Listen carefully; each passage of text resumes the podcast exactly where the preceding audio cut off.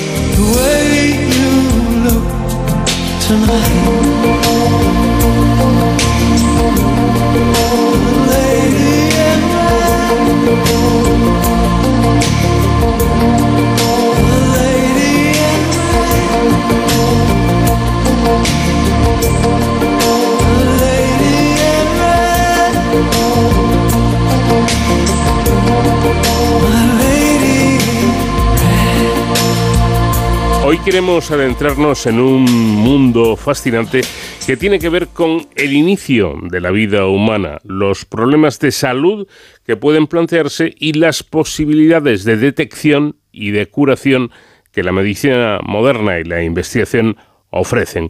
Nuestro siguiente invitado se llama Guillermo Antiñolo. Es médico, profesor universitario e investigador que destaca por sus trabajos en medicina fetal, Genética y Reproducción Humana Asistida.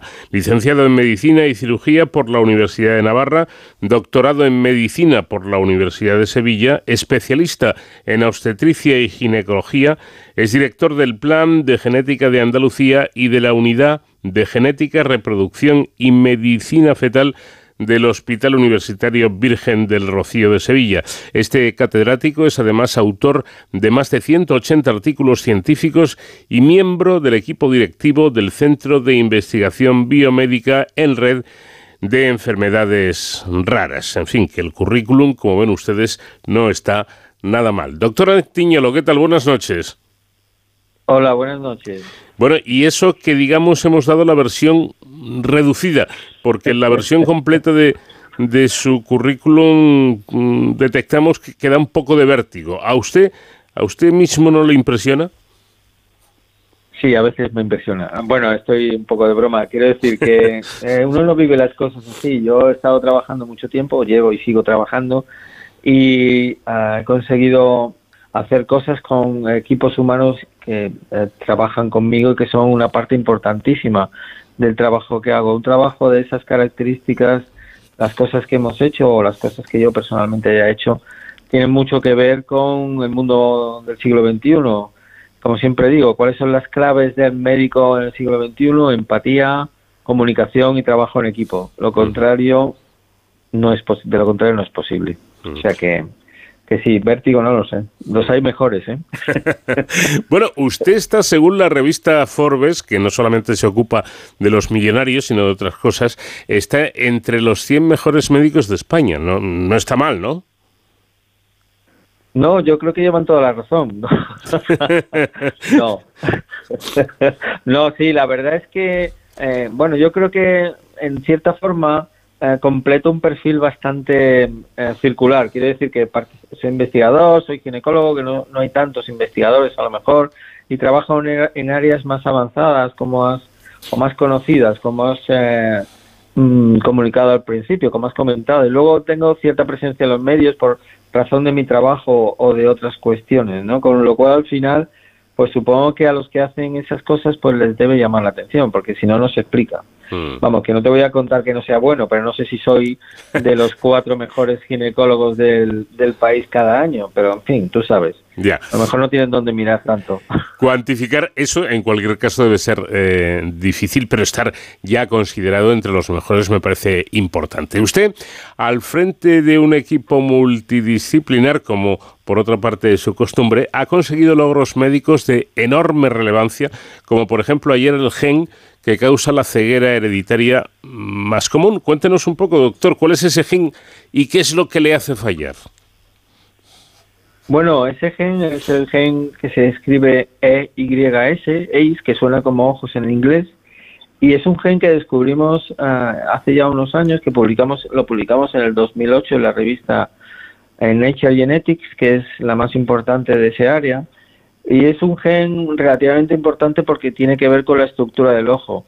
No, sí, es, una, es un gen muy frecuente en la forma recesiva de ceguera hereditaria, probablemente el más frecuente, y la verdad es que fue un trabajo eh, muy, muy difícil porque nosotros trabajábamos entonces en una región que no estaba completamente descubierta del genoma humano y nos costó mucho construir ese gen. Es un gen enorme, es uno de los, creo que es el cuarto gen más grande que tenemos en, nuestro sistema y la verdad es que mm, tiene una función que todavía no conocemos bien porque, porque es muy difícil de estudiar porque es muy, muy grande. Pero bueno, la importancia que tuvo y que tiene es que permite el diagnóstico de un número muy grande de pacientes en todo el mundo y eso permite tomar actitudes preventivas y terapéuticas para un número creciente de pacientes.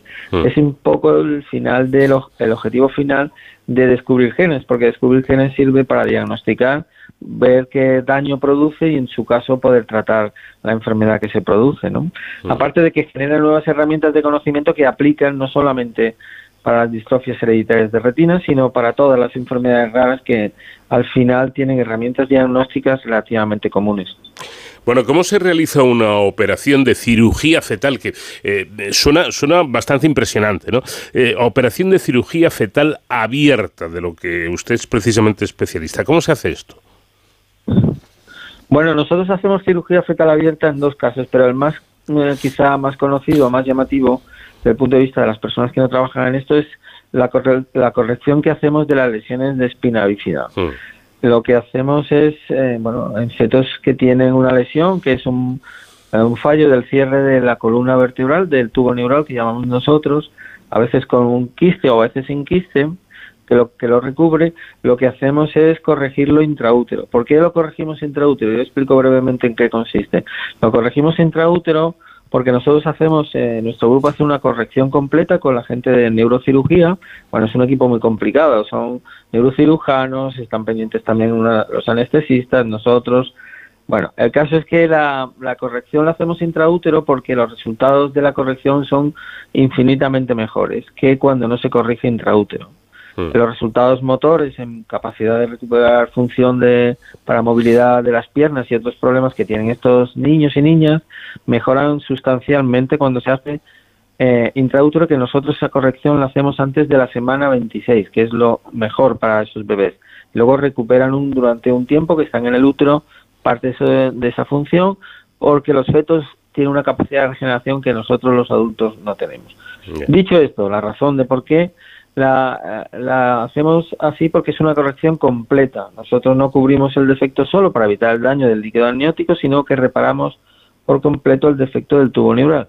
Y eso lo hacen los neurocirujanos. Nosotros somos como la división aerotransportada que ponemos allí a los SEAL, a los mm. que corrigen de verdad el defecto. O sea, nosotros nos ocupamos de que la madre esté bien, que el feto esté bien, exteriorizamos el útero, abrimos una pequeña cicatriz en el útero, eh, sacamos justo, justo la porción eh, de la lesión fetal y los neurocirujanos lo corrigen con microcirugía en un tiempo idéntico a la corrección que hay eh, después de nacer. Después ponemos todo en su sitio, cerramos el útero y intentamos llegar lo más lejos posible en el embarazo, normalmente hasta la 36 semanas o 37. Bueno, tenés así, que, no es poco. Tan es así que en el año 2007, ya ha pasado un poquito, eh, participó precisamente, llevó a cabo la primera cirugía abierta que se realizó en Europa. Y ojo, em, esta intervención no se hizo, pues no sé, en algún lugar de Estados Unidos o de Alemania, sino en Andalucía concretamente, ¿no? Pues sí, eso fue eh, fue una situación em, muy revolucionaria en la época. Eh, la verdad es que es una cirugía que es no es que sea muy larga, no sé, estamos un par de horas o quizá algo menos o algo más, pero es extremadamente compleja y abordamos situaciones que normalmente no se, no se abordan. Por ejemplo, operar un útero sin que ah, se desprenda la placenta, la mujer se ponga de parto. Son situaciones que en aquellos momentos se habían abordado previamente, pero eran ah, difíciles de pensar y en España y en Europa eh, no se habían hecho hasta aquel momento. Ahora ya hay grupos que han hecho más que nosotros porque empezaron a trabajar justo años después, un par de años después, algunos empezaron más tarde en el Reino Unido, hace unos cuatro años, en fin. Pero nosotros en aquel momento diseñamos un procedimiento que es el que más o menos sigue todo el mundo y luego evidentemente lo hemos ido progresando con un sistema que era muy muy seguro para las madres, que es nuestro objetivo cero en estas cirugías. Bueno, interesante, desde luego, sin, sin lugar a dudas. Por cierto, ¿se puede, doctor, conseguir el nacimiento de un niño eh, o de niños libres de determinadas enfermedades genéticas hereditarias? Sí, claro que se puede. Es lo que todo el mundo conoce como el diagnóstico genético preimplantacional o preimplantatorio. Mm. Se puede. Incluso, además, tengo entendido que estos niños pueden además ser los que curen a sus hermanos enfermos, ¿no? Sí, digamos que todos tenemos lo que se llama HLA, que lo voy a explicar porque aunque probablemente mucha gente ha oído hablar de eso, es lo que hace que nos podamos trasplantar entre nosotros. Cuando se habla de rechazo en un trasplante, justamente eh, los rechazos ocurren porque no somos histocompatibles, o sea, nuestros tejidos tienen mm, antígenos o diferentes que generan reacciones adversas cuando se imponen en cuerpos que no son el nuestro. Eso es el fundamento digamos, de la compatibilidad de los tipos de RH, muchas de esas cosas que luego provocan reacciones adversas. Bueno, los HLA eh, son por tanto importantísimos cuando se hace un trasplante. Y en estos casos, cuando hemos tenido algunos casos ya, nuestro grupo fue el primero que lo consiguió en nuestro país y uno de los primeros en el mundo, eh, por contarlo para que sepan que sepan todos ustedes que desde el sur se hacen muchas cosas y el sur también es España mm. y Y en su momento lo que, lo que hacemos y hicimos en su momento es em, hacer un diagnóstico de una enfermedad genética que padecía un hermano y al mismo tiempo mirar los antígenos HLA para que fueran compatibles con su hermano, porque en, aquellos momentos era, era un HLA muy complicado y no se conseguían donantes, a pesar de que nuestro sistema de donantes y de trasplantes en España es extraordinario. Bueno, pues no lo conseguíamos y entonces lo que se hizo fue hacer un diagnóstico preimplantatorio, o sea, un diagnóstico genético para asegurarnos de que no iba a desarrollar la enfermedad y además para que fuera compatible, su HLA fuera compatible. De forma que llegaba a casa de esa familia un niño sano, que es lo que ellos querían, pero además con la oportunidad de poder trasplantar a su hermano con sus células del cordón, cosa que se hizo y curó a su hermano. El paradigma de la medicina, curar lo incurable. Y bueno, se hizo, fue bien y el hermano se curó, estaba ya muy, muy, muy grave y estaba, eh, fue muy oportuno todo y la verdad es que fue un 12 de octubre, el día que nació el, hermano y no lo olvidaré nunca. No extraña. Eh, bueno, usted se ha definido como diseñado para cambiar el mundo. ¿Lo está logrando? no creo que me haya definido así. Yo le prometo que en una entrevista eh, he leído entrecomillada esta frase. Supongo que el periodista... Aparte de otra cosa. Mm. Diseñado para el cambio, sí. Soy una persona que le gusta, está hmm. acostumbrado a cambiar y le gusta cambiar las cosas, no se conforma. Pero para el mundo entero me parece un poco extraordinariamente grande para mí.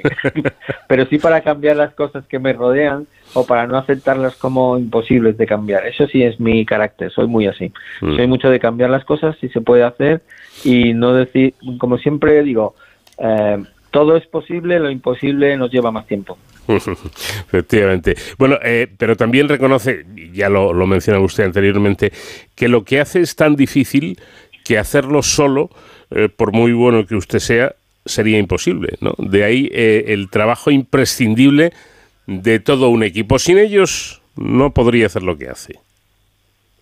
Absolutamente. Yo creo que quizá lo, lo, lo que me ha salido mejor es construir equipos que funcionan como un tiro, si me permiten la expresión, hmm. porque realmente es la base del trabajo y también la base de que los trabajos no sean oportunistas, es decir, que ocurran una vez y luego no se puedan repetir.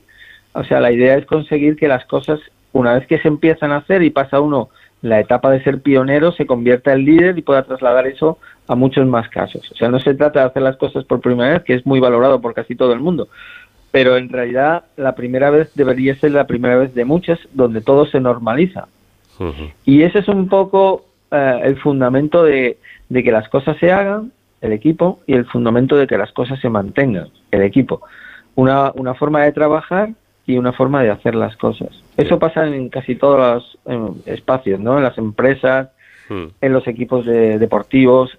se estructura se hace una tradición y uno mejora, porque esto es como los coches de, competición. Los coches no se construyen al principio de temporada y se dejan como están, sino que se evolucionan. Pues los trabajos que hacemos funcionan igual. Tú lo haces una primera vez que probablemente no va a ser tan perfecta como cuando lo haces la número 14 o la número 20 o la número 30. Por tanto, el equipo en eso funciona muy bien. La calidad del equipo finalmente define la calidad del liderazgo y la calidad de los resultados. Y eso es vamos, como que yo me llamo Guillermo. Eh, usted eh, trabaja eh, con, la genética, incluso con fines terapéuticos, y no sé si esto le ha dado a usted algún tipo de problema, sobre todo con determinados sectores más, más conservadores o ultraconservadores de la Iglesia, por ejemplo. Bueno, terapéuticos no hago, terapéuticos no. De, diagnóstico sí, de momento eso no está al alcance de la ciencia ni de la sociedad. Eso mm, le queda un trabajo, bueno, de la ciencia probablemente sí, pero no de una forma arreglada. Y sí, eh, todo lo que tiene que ver con mujer, entre comillas, reproducción, es que los ginecólogos nos enfrentamos a una sociedad que está cambiando, gracias a Dios, pero que en su momento, curioso, utilizamos culturalmente esa expresión de gracias a Dios, pero es verdad que sí que los sectores más conservadores eh, van en contra de muchos avances que tienen que ver con eh, la reproducción, lo que tienen que ver con salud de la mujer, pero también con las vacunas. Quiero decir que es que eh, eso es un, es un estado de, es una forma de ser y de pensar que yo, bueno, no comparto, ellos no la comparten la mía, pero avanzamos porque vivimos en una sociedad civil, libre y democrática que más o menos decide su destino. En ciencia y medicina también, y con un extraordinario trabajo de, para que sea ético y adecuado a los tiempos que vivimos. Esto no lo hacemos de cualquier manera. Son leyes aprobadas por el Parlamento y cosas que se hacen desde la sociedad civil, desde los fundamentos científicos y desde la medicina de calidad. Por cierto, últimamente se habla mucho de, del descenso de la maternidad, incluso del retraso. Parece que eh, em, las mujeres o, muchas eh, mujeres son madres cada vez a una edad más avanzada. ¿Esto realmente es un problema? Bueno, eh, yo no lo veo como un problema y lo explico. Es decir, es obvio que hay un descenso de la maternidad. Eso tiene que ver con las situaciones económicas. Llevamos un periodo intermitente de crisis muy graves desde el 2008 y cuando parece que salimos de una nos metemos en otra y cuando parece que salimos de otra nos metemos en la siguiente y eso está haciendo que muchas parejas jóvenes o menos jóvenes estén retrasando o incluso no, no teniendo hijos. Es cierto, tan cierto como que el servicio que yo llevo aquí en el Hospital Virgen del Rocío, nosotros hace unos 10 años hacíamos teníamos unos 10.000 partos anuales y ahora andamos por la mitad. Así de cierto es. O sea que no es ningún invento. Eh, eso es tal cual. Y el descenso de la maternidad es palpable y seguimos bajando. Luego la segunda parte, sí, la sociedad ha cambiado, las mujeres también, y somos especialistas, nuestra especie, en, en romper las barreras biológicas para, por ejemplo, eh, no morirnos o para tratar determinadas enfermedades, pero es que la mujer también, eh, y en eso estoy muy a favor, gracias a Dios ha cambiado y está cambiando cada vez más su posición social, su posición de liderazgo, y algunas escogen, muchas escogen retrasar la maternidad. También estamos viendo cada vez más, más mujeres que acuden a técnicas de reproducción asistida, es un hecho clarísimo, y en edades tardías. Pues, y es lo que viene cada vez más, ¿eh? Así que tenemos que diseñar un mundo diferente desde el punto de vista clínico y médico para atender lo mejor posible a mujeres que Ah, desean un embarazo porque las mujeres y sus parejas en general quedarse embarazada, tener un hijo es un asunto reconocido por la OMS como una salud integral y tenemos que adaptarnos a un mundo en el que las mujeres son libres de escoger cuándo quieren ser madres. Claro. Nuestra tecnología nos permite hacer cosas impensables hace apenas 5 o 10 años y hoy lo que tenemos que aprender es a cuidar a esas mujeres de la mejor manera posible. Estamos trabajando también en eso porque las mujeres reciben, es verdad que cuando se dice, no es que las mujeres de edad avanzada tienen más problemas, tienen, bueno, pues habrá que pensar en cuidarlas mejor y de forma más adecuada y oportuna a sus necesidades. No decirles, no te puedes quedar embarazada porque tengo claro una cosa, la mujer se quiere quedar embarazada y lo que te dice es, yo me voy a quedar embarazada y luego veremos cómo me cuida para que mi embarazo termine bien. No funciona al revés. No dice, no, no, no me voy a quedar embarazada. Es que eso no va a pasar. Por tanto, creo que hay que adaptar el mundo a las decisiones que individualmente tomamos sobre nuestra salud y sobre nuestro destino, que no es un asunto menor. Por cierto, doctor, estamos ya terminando, pero no quiero que se me pase el tiempo sin hacerle esta pregunta. ¿Tiene usted un trabajo donde los sueños verdaderamente se cumplen? Eso sí que salía en una entrevista. Ha pillado. Sí, yo, yo tengo esa fortuna, o al menos creo tenerla, ¿no? Quiero decir que sí, yo tenía sueños cuando terminé mi residencia, sueños profesionales, obviamente, ¿no? O los otros no entran en esta parte. Y, y sí, tengo un trabajo donde he tenido el privilegio, porque creo que es un privilegio, hombre, he trabajado bastante, bastante para conseguirlo. Hoy lo puedo contar, después de haber trabajado mucho pero y también haber tenido la fortuna de hacerlo. Pero yo sí, yo he cumplido los sueños que tenía cuando acabé mi residencia y era especialista. Las cosas que he hecho son justamente las que yo he soñado hacer. Hmm. Un privilegio, lo considero realmente una fortuna. Es verdad que hay muchas otras cosas que no he conseguido, pero hoy no, hoy no es el día de hablar de eso. Pero, eh, pero sí, desde el punto de vista estrictamente profesional, en cuanto a logros profesionales, creo que eh, mi currículum explica que he cumplido mi sueño. Ahí sí. Sin duda, sin duda alguna. Y para nosotros, eh, doctor Guillermo Montiñola, ha sido un verdadero placer charlar con, usted y, eh, atender, atender eh, todas sus explicaciones que son muy interesantes. Gracias por ello y, enhorabuena por todo el trabajo que realiza y por lo que es capaz de hacer. ¿Mm? Gracias a vosotros por poner de manifiesto el trabajo que hacemos desde el sur más allá del de, placer que es eh, compartir con vosotros este rato y contaros algunas de las cosas que, que pienso y, y, son mi motor eh, profesional y personal. Un abrazo y buenas noches.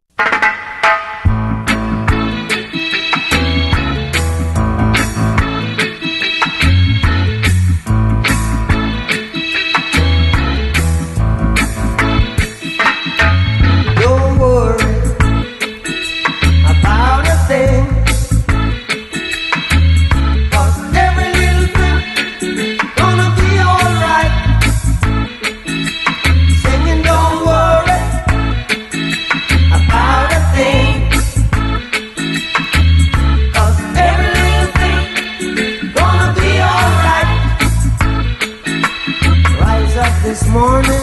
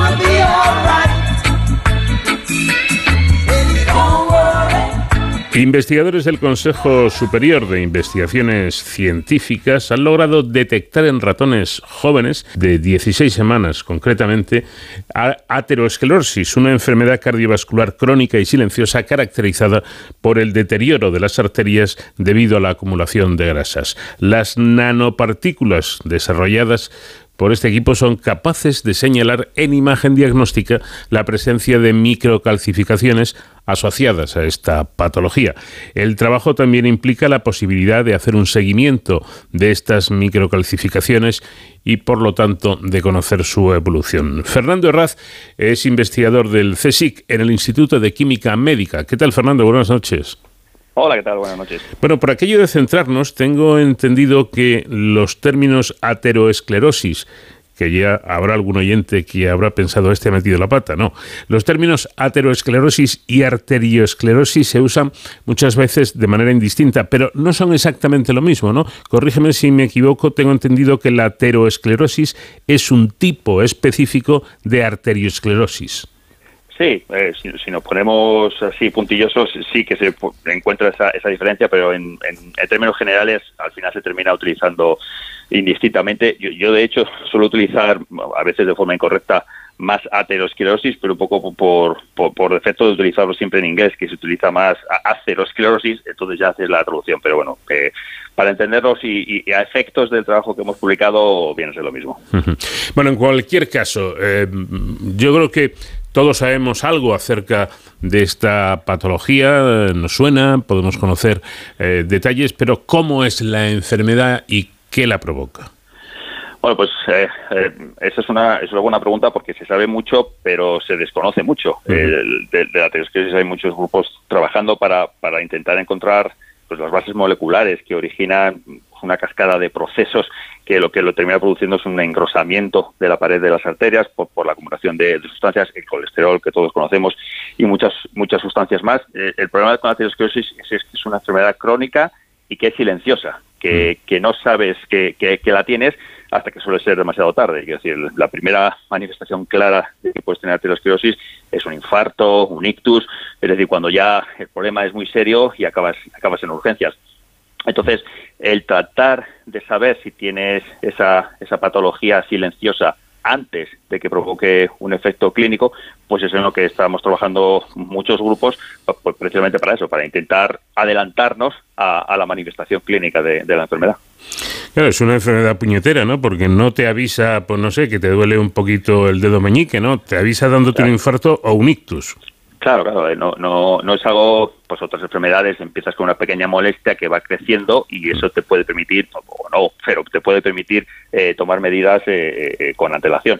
Sin embargo, la aterosclerosis, como no, no te enteras, que decir, y de hecho muchas, muchas, muchas personas, hay estudios clínicos que lo, que lo están demostrando, que tienen la aterosclerosis, viven toda la vida con ella y no les pasa nada, no tienen ni un infarto ni nada. esa es otra línea de investigación también muy importante el, saber por qué en algunos casos una placa de aterosclerosis provoca un infarto, por ejemplo, y en otros casos pues está ahí, vives con ella toda la vida sin, sin enterarte. Dicen ustedes, y este, este dato es llamativo, es importante, que el 80% 80% de las patologías cardiovasculares están relacionadas con la aterosclerosis. Sí, solo son datos de, la European Heart Foundation y bueno y también de, otras otras organizaciones a, nivel mundial y aproximadamente esas son las cifras que se manejan y pero digamos que tiene tiene menos publicidad por decirlo de otra manera el cáncer que es terrible también el impacto que tiene en la sociedad pero todos estamos como mucho más concienciados que con temas como las enfermedades cardiovasculares o la aterosclerosis, cuando en números globales el, número de muertes es mayor. Lo comentábamos antes, pero convendría incidir en, ello. Uno de los problemas de, esta enfermedad es que cuando, cuando avisa lo hace de forma eh, muy violenta y, significa, eh, Fernando, que ya ha dañado algún órgano.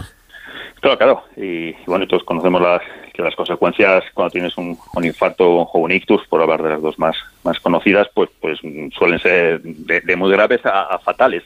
Entonces, pues eso, intentar encontrar métodos que se llaman no invasivos, métodos de, imagen como, como el que hemos desarrollado eh, nosotros eh, para ratones, como el que hemos desarrollado nosotros para ratones, eh, que de forma no invasiva te permita saber si tienes una acumulación, un engrosamiento en, alguna arteria, pues, pues es lo que se está intentando llevar a la clínica para precisamente evitar esto y poder adelantarse, ya sea por cambios de hábitos de vida, por el mm, tratamiento farmacológico eh, en, cada caso sería una cosa u otra.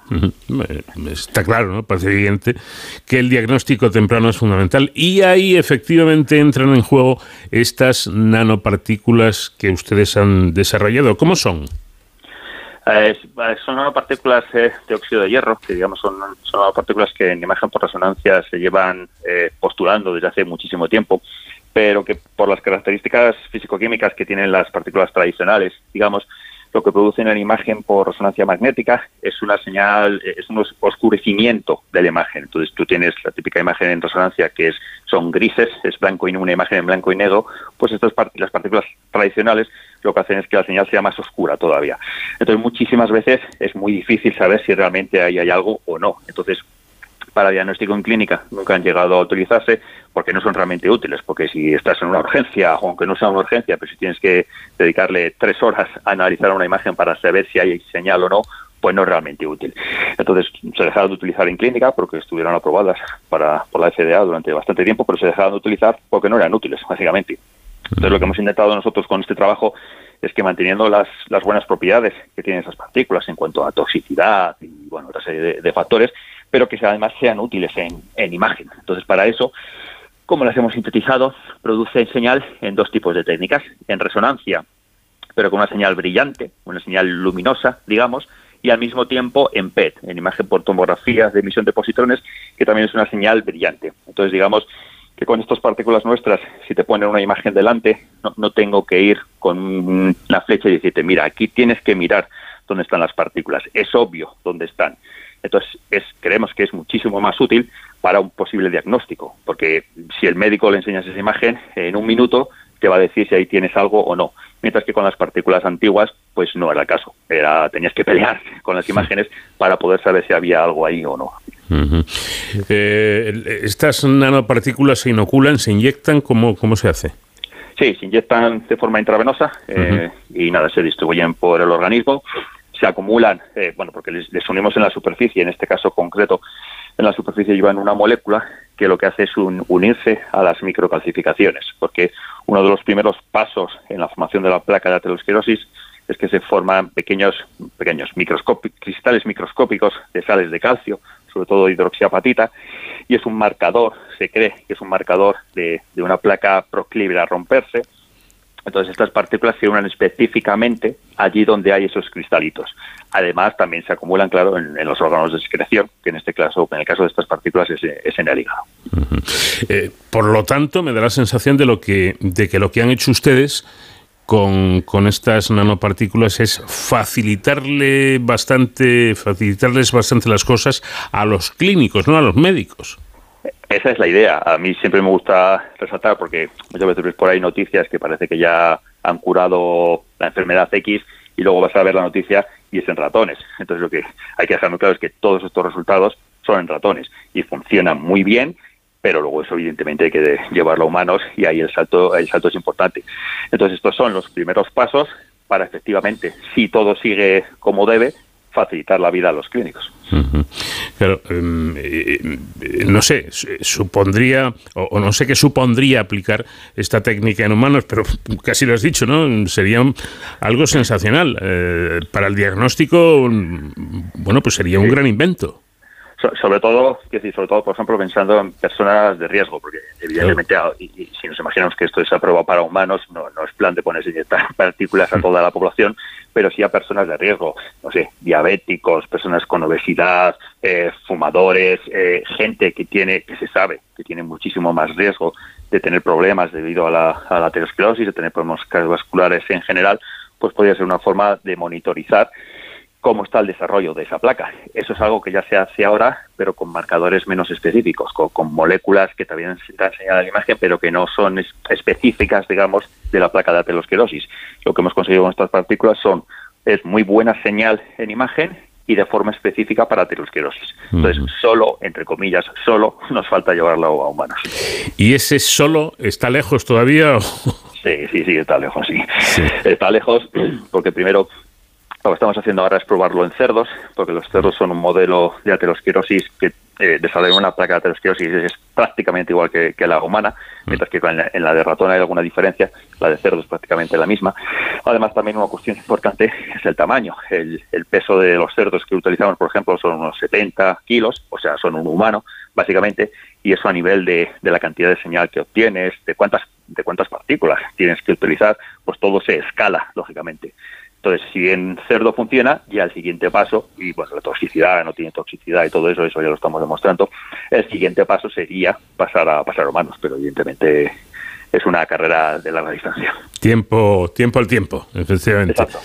Bueno, pero los primeros pasos se están dando y parece que van por la senda adecuada. Em, lo has dicho de pasada, pero yo quisiera incidir en esto, ¿eh? porque observar ratones eh, mayores, eh, se nota la señal que es menor debido al cambio de dichas microcalcificaciones. Es decir, que no solo han conseguido un diagnóstico precoz y no invasivo, sino que también eh, han conseguido una caracterización de cómo está la placa de aterosclerosis en ese momento. Claro, sí, porque esas según comienza la formación de las calcificaciones, comienza con lo que se conoce como microcalcificaciones, entonces tienes pequeñas particulitas de, micrómetros de hidroxiapatita. Se cree que en ese estadio eh, contribuyen a que la placa sea menos estable. Si la placa sigue evolucionando, esas calcificaciones crecen, se convierten en macrocalcificaciones y entonces cambia su, su rol, digamos, contribuyen a que la placa sea estable. Entonces, mm, es, un componente de la placa que depende en qué estadio esté la placa, actúa de una manera u otra. Por ejemplo, cuando la placa de aterosclerosis está muy, muy avanzada, las calcificaciones son tan grandes que se pueden ver en imagen, en, en un escáner eh, normal, digamos, se pueden ver directamente las calcificaciones. Pero cuando estás ya en esta situación, la placa ya ha avanzado muchísimo. O bien la placa está muerta, digamos, no avanza y ahí se va a quedar para toda la vida, o ya has tenido el, el proceso clínico. Lo que estamos viendo nosotros es en estadios muchísimo más tempranos. Mm. Se puede ver literatura en la que eh, diagnostican la placa en ratones que a lo mejor tienen 40, 50 semanas y nosotros lo estamos viendo con ratones de 16 semanas, es decir, cuando la placa es incipiente, se puede ver, de hecho lo demostramos por histología, que tiene una cantidad de, placa de aterosclerosis mínima y aún así hemos conseguido ver la, ver la imagen.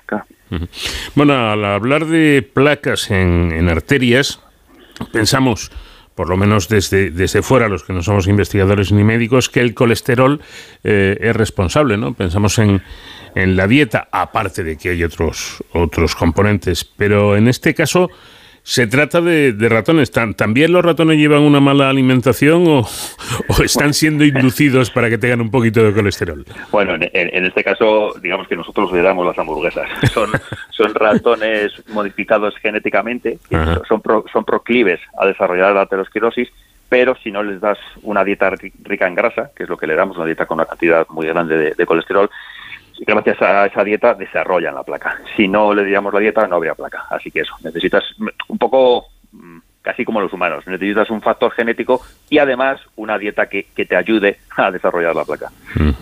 Pues sí quería yo llegar, ¿no? Porque que hay que cuidar la dieta está claro, es evidente, no solo para, para la aterosclerosis, sino para todo en general, para, para el buen funcionamiento de nuestro cuerpo pero mm, hay o puede haber efectivamente una, predisposición genética en algunos individuos para que esta sustancia aumente sus valores em, de manera normal o exagerada?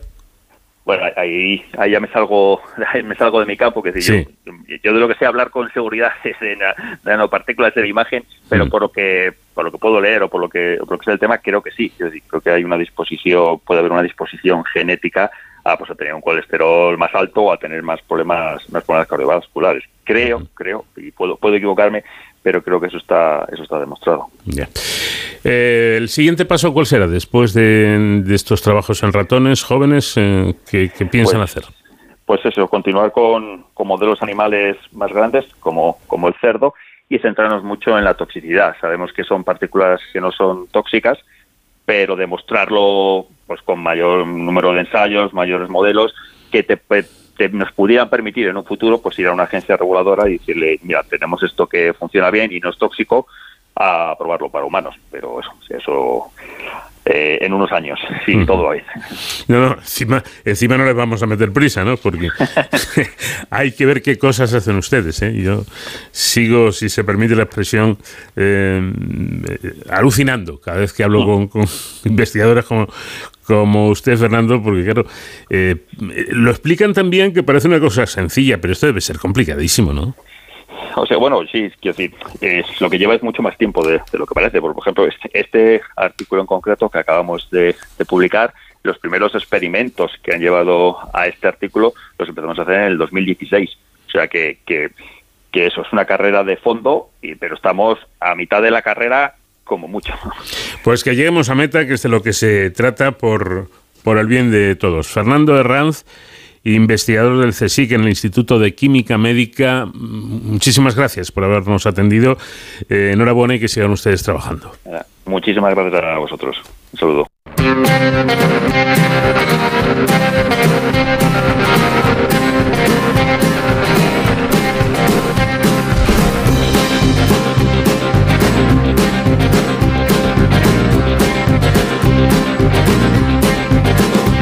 Voy de negro y te preguntas el por qué porque no visto otros colores, sé muy bien que mi apariencia puede resultar sombría y gris. Tengo razones para vestirme así. Llevo el negro por los pobres y también por los vencidos puestos contra la pared. Llevo por el preso que paga el sueldo de una ley, esa medida del poder. Llevo el negro por aquellos que jamás hicieron caso a Cristo al proclamar que existe un camino de amor y de piedad. Hablo claro, tú me entenderás. Llevo el negro por la injusta soledad de los viejos y de los que acabarán. Fríos como piedras después de cabalgar, mientras alguien se hace rico en su sofá. De cero al infinito. Pacientes, cuidadores, neurólogos y la compañía de ciencia y tecnología Merck han invitado al público en general a experimentar en primera persona cómo es vivir con esclerosis múltiple. Se trata del sexto encuentro con la esclerosis múltiple, una iniciativa que bajo el lema El reencuentro quiere informar, visibilizar y normalizar la enfermedad. Las organizaciones de pacientes han participado en este encuentro en el que a través de diferentes dinámicas se quiere concienciar de que las personas con EM pueden tener hijos, trabajar y tener una vida de ocio y tiempo libre plena. Esta patología es la segunda causa de discapacidad en adultos jóvenes. En nuestro país afecta alrededor de 55.000 personas y tres de cada cuatro casos se diagnostican en mujeres. Se trata en definitiva de experimentar cómo es el día a día de las personas que conviven con esta enfermedad. Todo ello aprovechando que el pasado 30 de mayo fue el Día Mundial de la Esclerosis Múltiple. Isabel Sánchez Magro es directora médico de Merck en España. ¿Qué tal Isabel? Buenas noches. Hola, muy buenas noches. ¿Qué es la esclerosis múltiple? Pues bien, la esclerosis múltiple es una enfermedad crónica, eh, neurodegenerativa, Además, se conoce como la enfermedad de las mil, caras porque se manifiesta de diferentes maneras y se presenta a veces eh, con diferentes síntomas. Y bueno, pues como ya se ha dicho, es importante resaltar que es la segunda causa de discapacidad en adultos jóvenes en España por detrás de los accidentes de tráfico. Además, es una enfermedad que afecta al sistema nervioso central, especialmente eh, afecta a esa banda de mielina que recubre los nervios, eh, en particular en el cerebro y en la médula espinal, y esa es la causa de los síntomas que están muy relacionados con el sistema nervioso. en, esta, en esta carpa que instalaron en el centro de Madrid, ¿qué se podía ver? ¿Qué actividades realizaron? Pues fue muy interesante porque lo que intentamos es un poco representar eh, la vida de un paciente eh, los problemas que presenta y para ello, bueno, pues eh, había diferentes casetas que con diferentes temáticas. Por empezar con alguna de ellas, bueno, se trataba de un tema muy importante y muy relacionado con la normalización de la vida de estos pacientes, que es el empleo y la formación. Entonces, eh, yo creo que para ellos, para el paciente con EM, le ayudó mucho porque para ellos es importante mantener el puesto de trabajo y hoy en día sabemos que los pacientes con esclerosis múltiple pues eh, cada vez eh, tienen menos, eh, se les afecta menos esa, esa capacidad de, poder trabajar. Hmm. además, pues contamos con algunas casetas que hablaban de su vida en cuanto al bienestar y la salud emocional para, bueno, pues entender sobre todo sus sentimientos, sus emociones. También se informaba sobre un tema muy importante que es la nutrición y el deporte, el ocio, el tiempo libre, ¿no? Eh, es importante hablar del autocuidado y, de una dieta saludable y cómo la importancia que tiene para ellos mantener una vida y una actividad física que les evita sobre todo el aislamiento que sufren a veces las personas con EM. Eh, Hay, un dato um, que me parece muy interesante, doctora, y es que en la última década se ha reducido en un 50% el número de personas con esclerosis múltiple que tienen que dejar de trabajar por los síntomas derivados de la enfermedad. Y ahora es un dato muy, muy positivo. Exacto, pues sí, sí que lo es. Desde luego, eh, hace eh, dos años, eh, desde Merck, eh, pusimos en marcha un estudio muy interesante para conocer aspectos psicosociales del paciente. Se puso en marcha con, en colaboración con la Universidad Francisco Vitoria y la Sociedad Española de Neurología. Y, precisamente un, dato muy importante en relación al tema laboral y M fue este, eh, y es que se ha reducido en un 50% importantísimo el número de personas con esclerosis múltiple que tienen que dejar de trabajar por los síntomas derivados de la enfermedad. O sea que esto yo creo que es importante porque realmente lo que buscamos es eh, fomentar la inclusión de estas personas ¿no? en, sus compañías, en sus lugares de trabajo. Bueno, hablan ustedes de las diferentes emociones que se despiertan en cada etapa de la enfermedad. ¿Cuáles son? Pues pues sí, ahí realmente esta enfermedad, hablando de emociones, es importante decir que, aparte de ser una enfermedad propiamente eh, física, ¿no? Es una enfermedad que también afecta eh, al ámbito psicosocial del, paciente y es que cada persona ese, vive la enfermedad de una manera y desde MERS eh, lanzamos una guía muy interesante que habla de las emociones en la esclerosis múltiple. Y, y, bueno, pues lo que buscamos es entender cómo se sienten estos pacientes, eh, comprender y aprender de estas personas y esas emociones, que es, eh, que es un poco lo que, lo que queremos resaltar en, en, este libro, ¿no? en esta guía, en el que a través del testimonio de nueve personas que conviven con la enfermedad podemos comprenderlas, hablamos de tres fases. En una primera fase, el paciente eh, ni lo ve ni lo siente.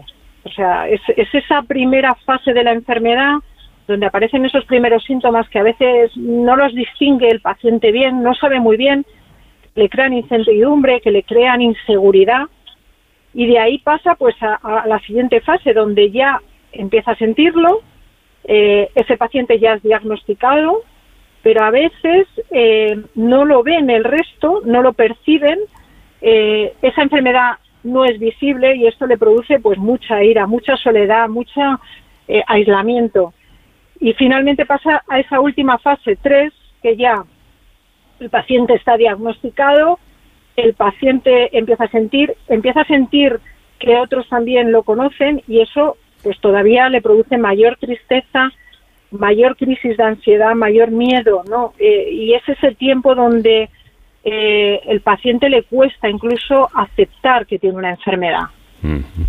Eh, bueno, pues son distintas fases, distintos eh, momentos por los que pasa el, el paciente de, M. ¿Un, paciente de este tipo, eh, doctora, puede ser padre o puede ser madre sin problemas?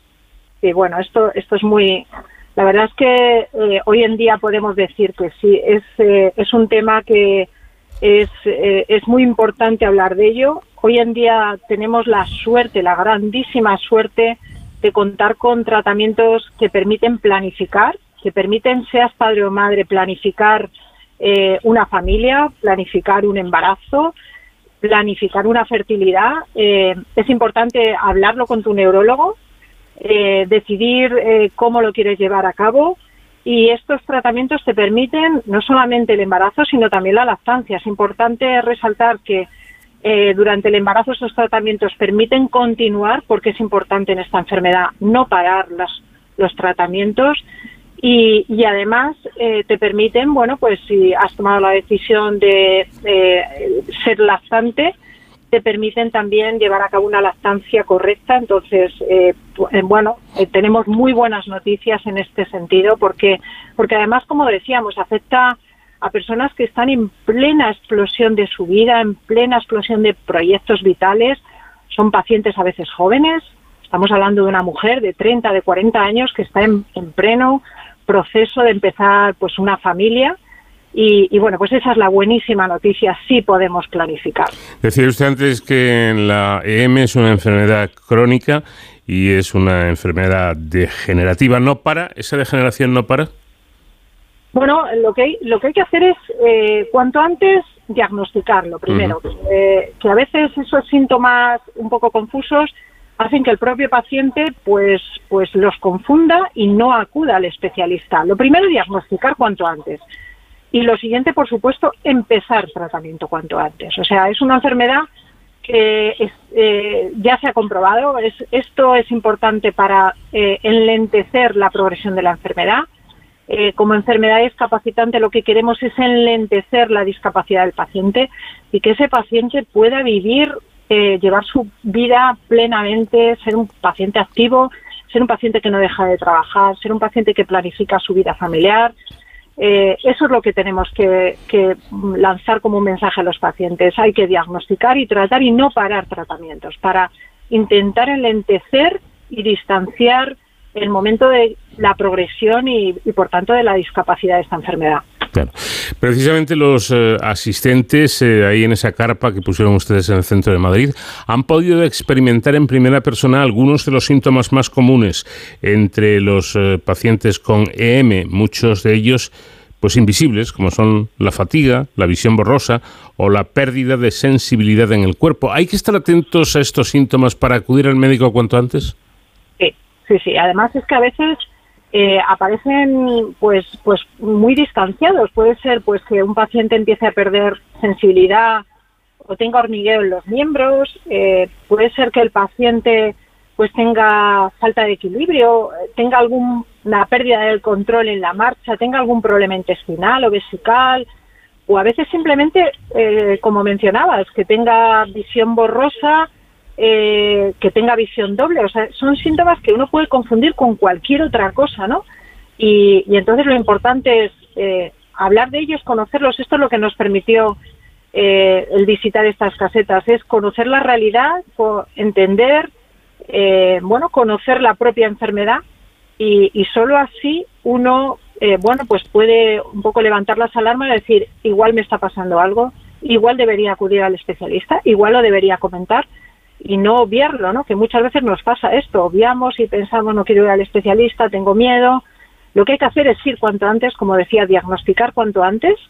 Y, bueno, pues hay muy buenas noticias. Hoy en día tenemos unos especialistas maravillosos, tenemos neurólogos dedicados a la esclerosis múltiple, tenemos eh, la posibilidad de empezar tratamientos eh, que nos permiten llevar esa vida normal y desde luego yo no puedo decir más que más que informarse es esto es lo que hay que hacer informarse. Me contaba una vez el jugador de baloncesto Asier de la Iglesia que tiene esta esta enfermedad cómo empezó a notar que cuando jugaba baloncesto le, tiraban el balón le pasaban el balón y él lo cogía pero no sentía el balón en, en, las manos. Es es eh, curioso es luego el, eh, lo que estos eh, pacientes viven. Y, y es importante y con esto termino doctora que personajes como Asier de la Iglesia, un conocido eh, deportista, eh, den a conocer su experiencia?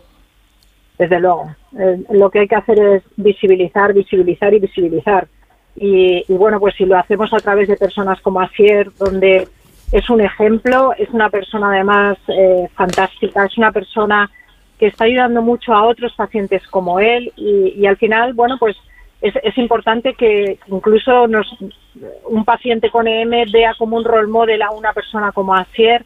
Vea que es una persona que lleva una vida activa, eh, plena, eh, que puede vivir normalmente. Entonces, yo creo que Asier eh, es importante, es importante y aprovecho de nuevo hablar de la información, hablar desde MER tenemos, pusimos en marcha una página web con la M eh, con la idea de que los pacientes eh, se fijen en otros, pero también eh, puedan encontrar información veraz, contrastada y, bueno, pues pues puedan puedan normalizar, ¿no? El, que hayan sido diagnosticados de una M y, bueno, pues no tengan miedo, ¿no? No se aíslen, no tengan miedo y, y se enfrenten a ello como lo hizo Asier es, un ejemplo ¿no? de ello. Efectivamente. Pues Isabel Sánchez Magro, neuróloga y directora médico de Merck en España, muchísimas gracias por habernos atendido y enhorabuena por iniciativas como esta.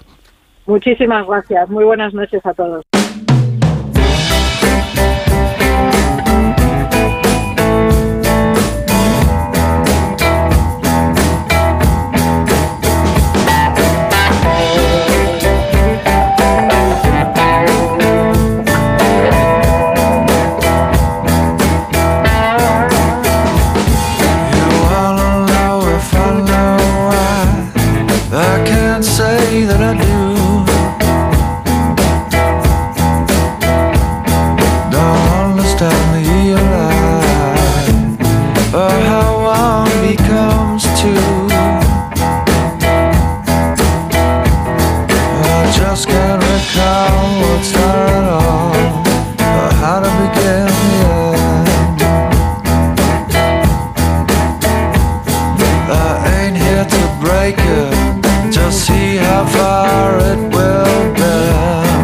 De cero al infinito. Les recuerdo que en esta ocasión estamos ofreciéndoles una edición especial de este programa con algunos de los temas más interesantes de las mejores entrevistas que hemos ido eh, emitiendo y que hemos podido escuchar a lo largo de los eh, últimos meses con Nacho García, el comandante García en la realización técnica. Sometimes the same is different, mostly it's the same. These mysteries of life, that just ain't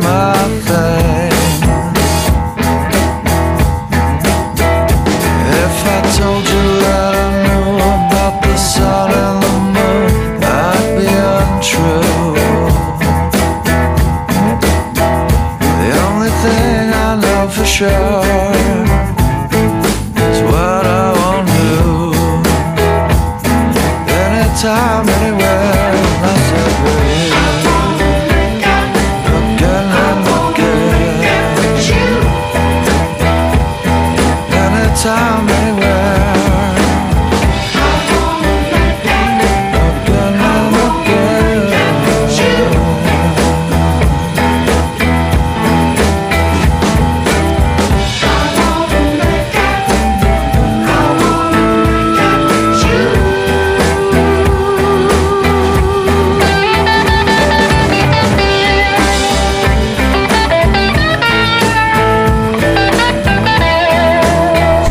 en un bote de mermelada mal cerrado, sobre las aguas de la Amazonía flotando a modo de balsas vivientes o en las copas de los árboles mientras tejen nidos hechos con hojas. Las hay negras, rubias y hasta azules, con mandíbulas en forma de asta de ciervo o de guadaña. Sus cabezas adoptan las formas más inverosímiles para taponar la entrada de extraños a su casa y son capaces de emitir múltiples señales para avisar de la presencia de alimento o para alertar a su colonia de un peligro inminente. No conocemos cuántas hormigas habitan nuestro planeta, pero es indiscutible la enorme abundancia, ubicuidad y diversidad de estos insectos. Además, constituyen uno de los mejores ejemplos de organización social avanzada dentro del reino animal. José Manuel Vidal Cordero abre una ventana al formidable mundo de la mirmecología, la rama de la entomología que se encarga del estudio de las hormigas, en un libro titulado así, Las hormigas, que es el último de la colección que sabemos de, editado por CSIC Catarata. Eh, José Manuel Vidal, ¿qué tal? Buenas noches. Buenas noches, Paco, ¿qué tal? A pesar de ser tan abundantes, ¿no saben ustedes, los profesionales, los científicos, ¿Cuántas hormigas hay en nuestro planeta? Es algo súper complicado de saber, súper complicado, porque como bien sabes, son animales que viven en sociedades y mm. solo contando el número de especies, pues imagínate, ¿no? Hay más, bueno, hay unas 13.500 especies determinadas mm. y es algo que se escapa un poco, ¿no? De, Sí, no, se puede hacer un censo tampoco, evidentemente. Con lo cual, nos vamos a quedar con ese dato de que son muchas millones de hormigas divididas en más de 13.500 especies de estos bichitos eh, que se dice pronto. Explíquenos, antes de proseguir, algo importante de saber y de entender qué es la eusocialidad. Hablamos de eusocialidad. Eh, eh, como un nivel avanzado de sociedades, ¿no? Que se dan en este grupo de insectos. Si bien es verdad que las hormigas son muy conocidas por, su vida en sociedades, no son los únicos animales que son capaces de vivir en sociedades. Hay otros animales también que son capaces, incluso, incluso pequeños mamíferos, son una especie de ratas topo, ¿no? Que viven también en sociedades así parecidas, ¿no? Pero es verdad que las hormigas eh, suponen uno de los mejores ejemplos de eusociedad, que que viene ¿no? del griego verdaderas sociedades. Porque están compuestas, como, como bien sabes, por, pues, por unas castas, ¿no?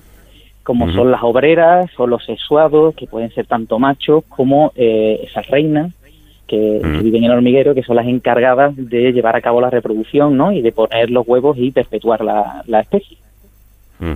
Bueno, lo, lo que está claro es que estos insectos tienen mala prensa por molestos y agresivos, pero digo yo que por aquello de la biodiversidad imagino que las hormigas son necesarias, no están aquí porque las haya puesto el ayuntamiento. ¿Cuál es su función exactamente? Uf, pues justamente toca uno de de los ejes fundamentales y de las motivaciones por las cuales me decanté por escribir el libro. Y es justamente, mm. como dices Paco, pues la, mala fama que tienen las pobres, ¿no? Sin embargo, hay otro, hay otros animales que gozan de una fama espectacular, como pues desde las abejas, ¿no? Por, mm. por el hecho de que producen miel, aunque hay muchas especies de abejas que son solitarias. Pero las hormigas, sin embargo, pues lo que la gente conoce, grosso modo, pues justamente es pues, sus encuentros no fortuitos en la cocina o en otros lugares que donde no son deseables, ¿no? Entonces, las hormigas, bueno, una de las preguntas más difíciles a la que me a la que me he eh, sometido, digamos, es la pregunta ¿para qué sirve una hormiga? Y justamente, pues una pregunta difícil de contestar, porque son tan necesarias en nuestro ecosistema que, la verdad es que necesitaríamos una buena tarde con un café de por medio para explicarte realmente cuál es su función en el ecosistema. Te puedo decir que las hormigas son muy importantes en, los ecosistemas, en los ecosistemas por los servicios que nos ofrecen que le llamamos servicios ecosistémicos, ¿no? parece que el hombre la única forma que tiene de entender esto es hablando de, de, de dinero, de por medio, ¿no? Entonces, ¿qué nos ofrecen las hormigas para que nosotros podamos mm, seguir respirando hoy día? pues muchísimas cosas, ¿no? Desde servicios de aprovisionamiento, eh, como, como comida en algunos lugares del mundo o utilizadas en investigación para biomedicina o farmacia, pues servicios de regulación, ya sabéis que muchas son dispersoras de semillas, participan en la polinización, muchas son utilizadas también como control biológico de plagas, pero no contentos con eso también ofrecen muchos servicios de apoyo, ¿no?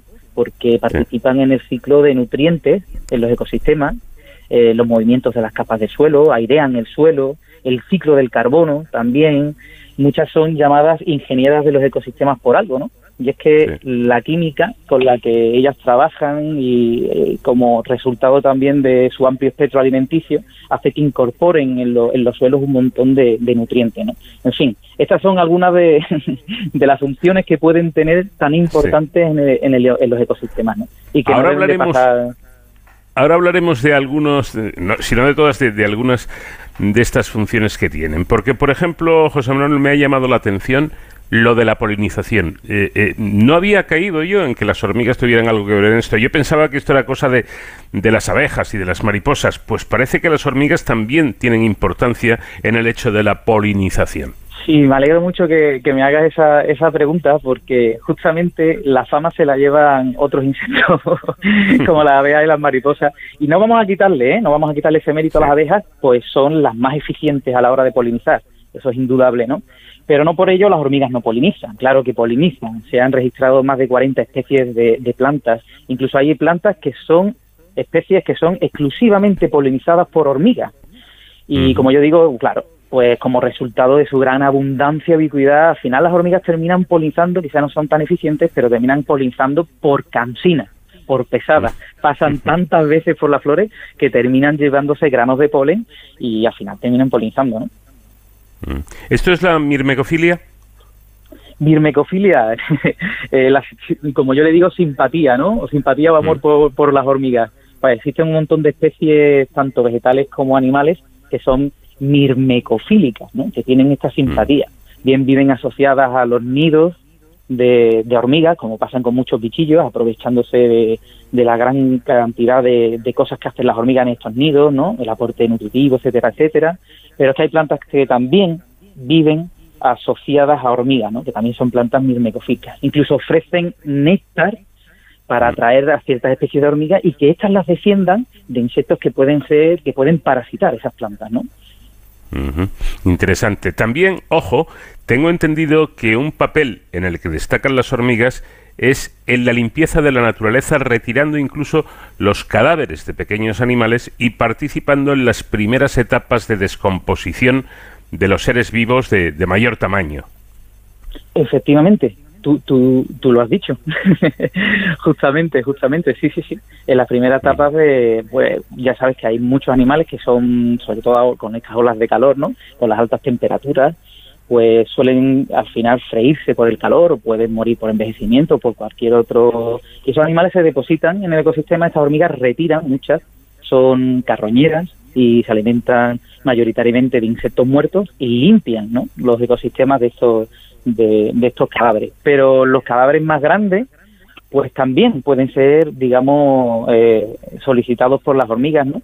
Y, y, pueden participar, como bien has comentado, en las primeras etapas de descomposición de estos cadáveres, facilitando la posterior descomposición por otros organismos. Mm. Hablaríamos, o podríamos hablar, eh, por ejemplo, de, de, cadáveres, pues no sé, de, de, un tamaño como un conejo o, o, similar. Sí, por ejemplo, pero sin ir más lejos, pues hormigas, por ejemplo, guerreras del África, como son las del género Dorilus, son capaces eh, no sé hasta qué punto esto puede llegar a ser una exageración, pero son capaces de descuartizar el, cadáver de una gacela o, de un ungulado grande en cuestión de pocas horas. ¿eh? Claro, claro. Son pequeñas, pero la unión hace la fuerza, ¿no? Va, va un auténtico batallón al, lugar en el que tienen que actuar. Efectivamente. Eh, vamos a ver, hablabas antes de, de las obreras, eh, la reina, yo no sé si hay algún tipo más de, de, hormiga. Bueno, no debemos olvidar también los machos, ¿eh? Los machos, exacto, exacto. Efectivamente, porque al contrario de lo que la gente quizá cabría esperar, es verdad que la mayoría de, bueno, todas las obreras son hembras, por supuestísimo. Luego están las reinas, que como la mayoría de la gente sabe, son las encargadas de poner los huevos, ¿no? Y de perpetuar la colonia pero obviamente también los machos tienen algo que decir al respecto. Mm. ¿El, macho se dedica a la copulación simplemente o, hace más tareas? En... A la cópula. En determinadas épocas del año existen, pues dependiendo del tipo de fundación que tiene la colonia, pues mm. existe, eh, pongamos un ejemplo, ¿no? Las fundaciones eh, independientes en determinada época del año, existen unos vuelos nupciales en los cuales mm. salen las futuras reinas, que yo las llamo princesas, con alas, y en esos vuelos nupciales se encuentran con machos alados de otras colonias que eh, copulan ¿no? entre ellos hasta que llenan la, estas futuras reinas llenan un saco que tienen que se llama mm. espermateca lo llenan de espermatozoides y cuando ellas ya están preparadas se aventuran a buscar un lugar idóneo para fundar su primer su primera colonia no su primer a ver eh, pero yo quisiera que me aclararas algo, porque según lo que he leído, eh, parece que estos machos tienen poco trabajo, ya que cada reina copula una vez en su vida. tienen poco trabajo, pero porque su única función, digamos, es esa, pero el trabajo que tienen es, muy importante, porque si bien es verdad que copulan una vez en su vida, eh, esta reina va a poder decidir a lo largo de su vida si los huevos que va a poner están son fecundados por los espermatozoides de los machos con los que ha copulado o no son fecundados. De unos huevos fecundados saldrán eh, hembras y de los huevos no fecundados saldrán machos. Y esto es importante en la reproducción de estos animales tan singulares. Eh, eh, vamos a hablar de las reinas. Bueno, tú creo que las has definido muy bien llamándolas princesas, ¿no? Porque hay, hay, hay, que esperar un tiempo hasta que se convierten realmente en reinas. Pero las reinas em, en, en, las hormigas es, son como, como las reinas en los humanos, es decir, que se nace reina, se nace princesa y luego se llega a ser reina, o, o no, la reina es una hormiga normal que evoluciona. ¿Cómo va esto? Eh, bueno, es un tema complejo. ¿no? A, mí, a mí me encanta, la verdad, que me encanta antropo, antropomorf, antropizar, por decirlo de alguna mm. manera, los comportamientos en hormigas. Si bien no hay que caer en eso, ¿no? Pero me gusta explicarlo de esa forma siempre porque se hace, se hace entender mejor así.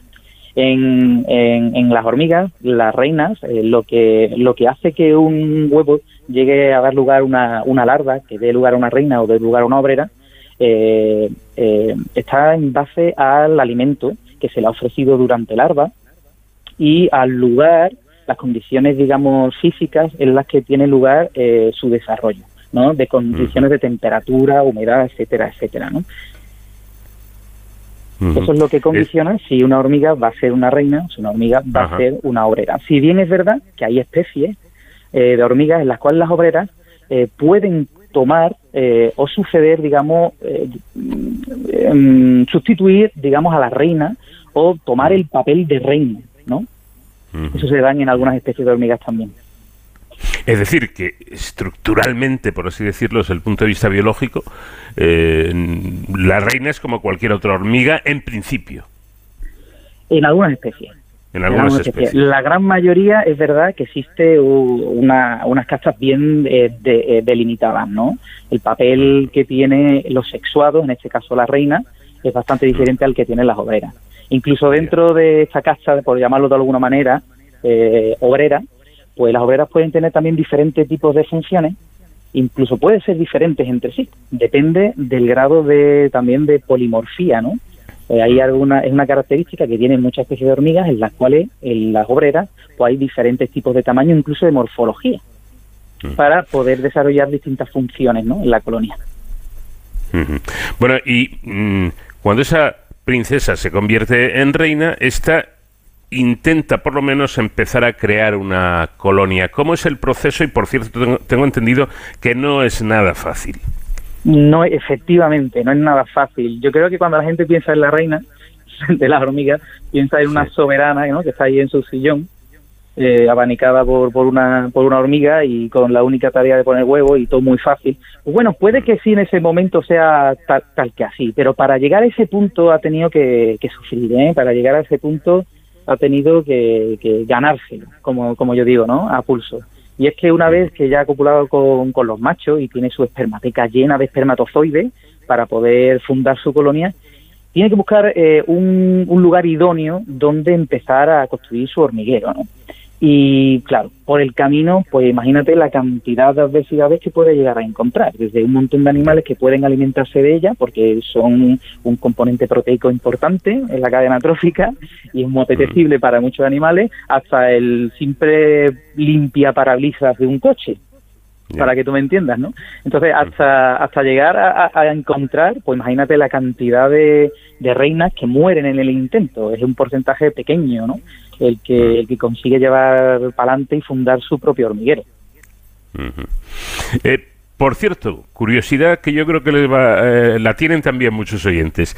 ¿Las reinas salen alguna vez del hormiguero? Pues depende de la especie, ¿vale? Depende de la especie. Hay especies en las que la fundación de la colonia, por ejemplo, es eh, dependiente. ¿Qué quiero decir con esto?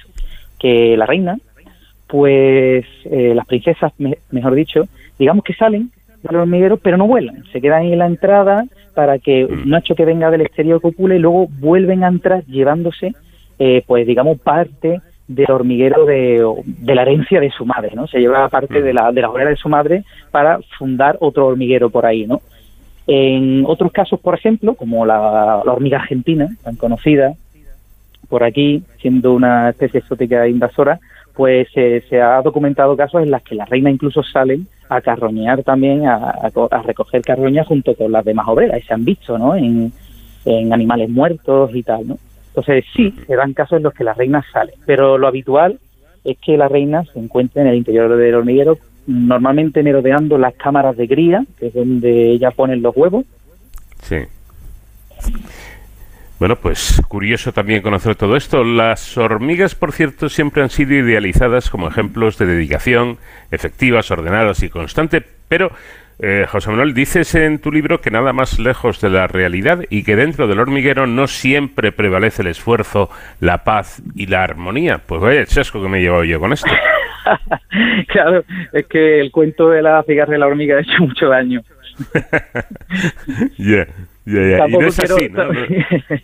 Tampoco, quiero, hombre, tampoco quiero eh, quitarle el mérito que tienen, ¿no? Cuando las vemos en, en el campo transportando las semillas. Lo que sí es verdad que quiero quitar un poco es desmitificar el hecho de que nunca duermen, nunca descansan. No, no, para nada.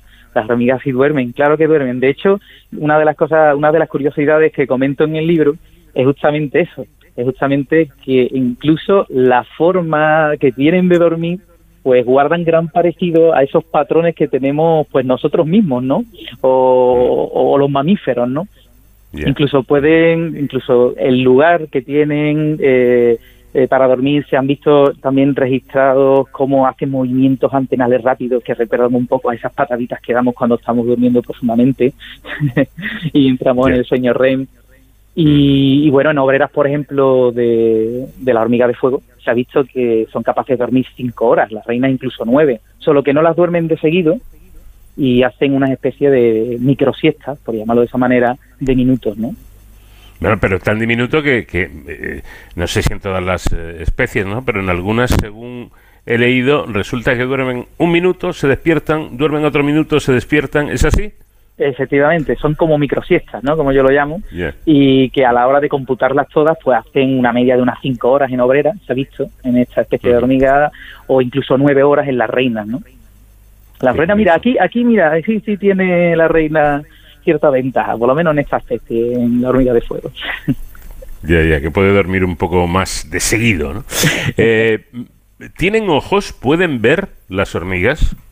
Es curioso también mucho esta pregunta, es una pregunta también que suelen formular mucho las personas, ¿no? Porque como las vemos haciendo hilera, la mayoría de las veces, pues creemos que, bueno, que se siguen las unas a las otras porque son ciegas y nada más lejos, nada más lejos de la realidad. Las hormigas, pues tienen visión, solo que la pueden tener más o menos desarrollada en función de la especie. Hay hormigas con una visión muy desarrollada, como por ejemplo las del género Cataglyphi, hormigas que le llaman hormigas del desierto, que son capaces pues de encontrar sus animalillos muertos, imagínate en un desierto del Sáhara donde todo es igual a, ras de suelo, y luego volver a encontrar el, el, hormiguero, ¿no? Eh, y luego hay hormigas que tienen la vista mucho menos desarrollada, pero no por eso no por eso no dejan de ver. No quito que haya especies que sean ciegas pero la gran mayoría de especies de hormigas suelen tener una visión más o menos desarrollada. Solo mm. que el principal pues sistema de comunicación eh, que utilizan es el olfato y el empleo de sustancias químicas, efectivamente. Bueno, pues eh, yo creo que es interesantísimo. Yo les recomiendo este libro, no, deja de ser eh, muy eh, muy mm, interesante conocer el, el, mundo formidable de las hormigas, que son esos bichitos que pasan con sin pena ni gloria, desapercibidos. Incluso cuando vemos una, hormiga tenemos la, la, costumbre de matarlas. Y, hombre, salvo que sea muy necesario, pues hayan colado en algún lugar que pueda representar un peligro, casi mejor, ¿no? Dejar a las hormigas tranquilas. Las hormigas es el nuevo libro de la colección que sabemos de, editado por CSIC Catarata y escrito por el investigador eh, Juan Manuel Vidal Cordero. Eh, José Manuel, perdón. José Manuel. muchísimas gracias por habernos atendido. Ha sido un placer. El placer ha sido mío, Paco. Un fuerte abrazo, adiós. Venga, un fuerte abrazo.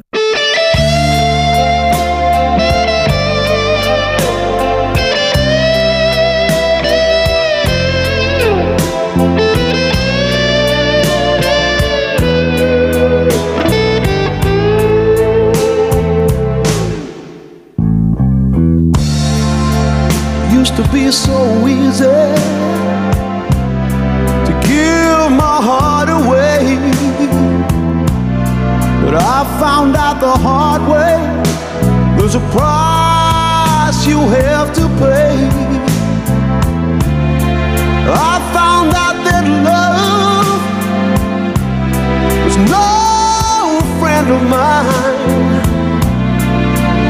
I should have known time after time. So long, it was so long ago, but I've still got the blues for you.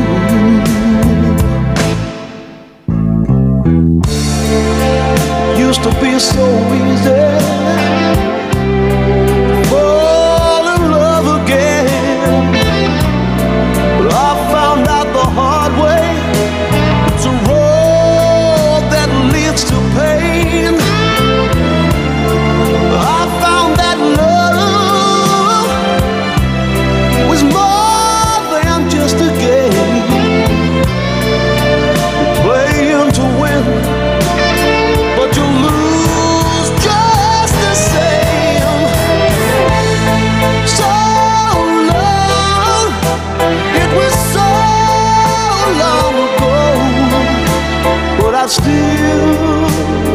blue.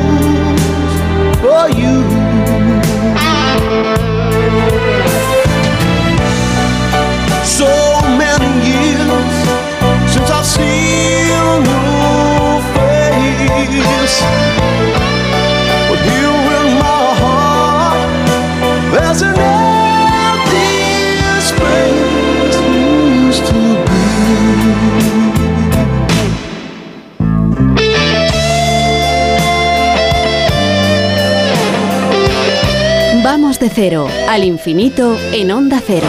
Paco de León.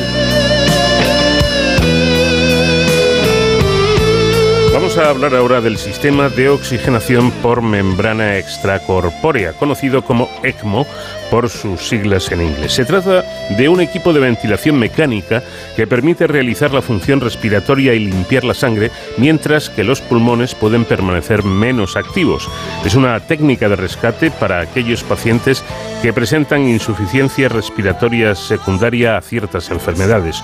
Son casos en los que no llega suficiente oxígeno a la sangre y tampoco se expulsa el dióxido de carbono necesario o incluso se pueden dar las dos situaciones. Pues bien, extender el uso del soporte ECMO a diferentes patologías relacionadas con el paciente crítico cardiológico es posible. Bueno, al menos así lo manifestaron los intensivistas que participaron en el seminario Nuevas Fronteras en el manejo del paciente con ECMO VA, organizado hace unos días por la Asociación Española, la Sociedad Española de Medicina Intensiva, Crítica y Unidades Coronarias, SEMICIUC, con la colaboración de Gettinger. Doctora María Paz Fuset, responsable de la línea de investigación y desarrollo de ECMO en la SEMICIUC. ¿Qué tal? Muy buenas noches. Muy buenas noches. Bueno, este dispositivo, en, según ustedes, ¿en qué otras patologías se podría utilizar? Bueno, este dispositivo realmente empezó a utilizarse como sustitutivo de, un corazón, hmm. antes que el pulmón. Lo que pasa es que con la pandemia ha sido más evidente el uso eh, para sustituir al pulmón cuando se está muy dañado. Pero realmente siempre eh, esta técnica sirve como soporte a unos pulmones que no funcionan o a un corazón que no funciona por múltiples causas. Hmm. Eh, dicen ustedes que su efectividad ha sido demostrada y es una gran alternativa, pero ojo, eh, también mm, comentan que exige una correcta valoración del paciente, así como el, uso por personal formado expresamente para el manejo de estos equipos.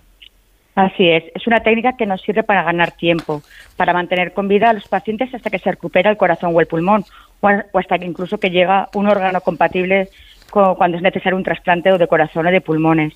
Y es necesario pues que la indicación sea muy concreta y la valoración es muy importante. ¿Y es eh, complicado, doctora, hacer esa valoración de manera concreta y concisa? Pues bueno, es una valoración compleja, porque hay que tener en cuenta muchos parámetros y ver al paciente en su conjunto. Para eso somos especialistas de la UCI, del paciente crítico. Se trata de un paciente que está muy grave y hay que tener una formación en este tipo de pacientes.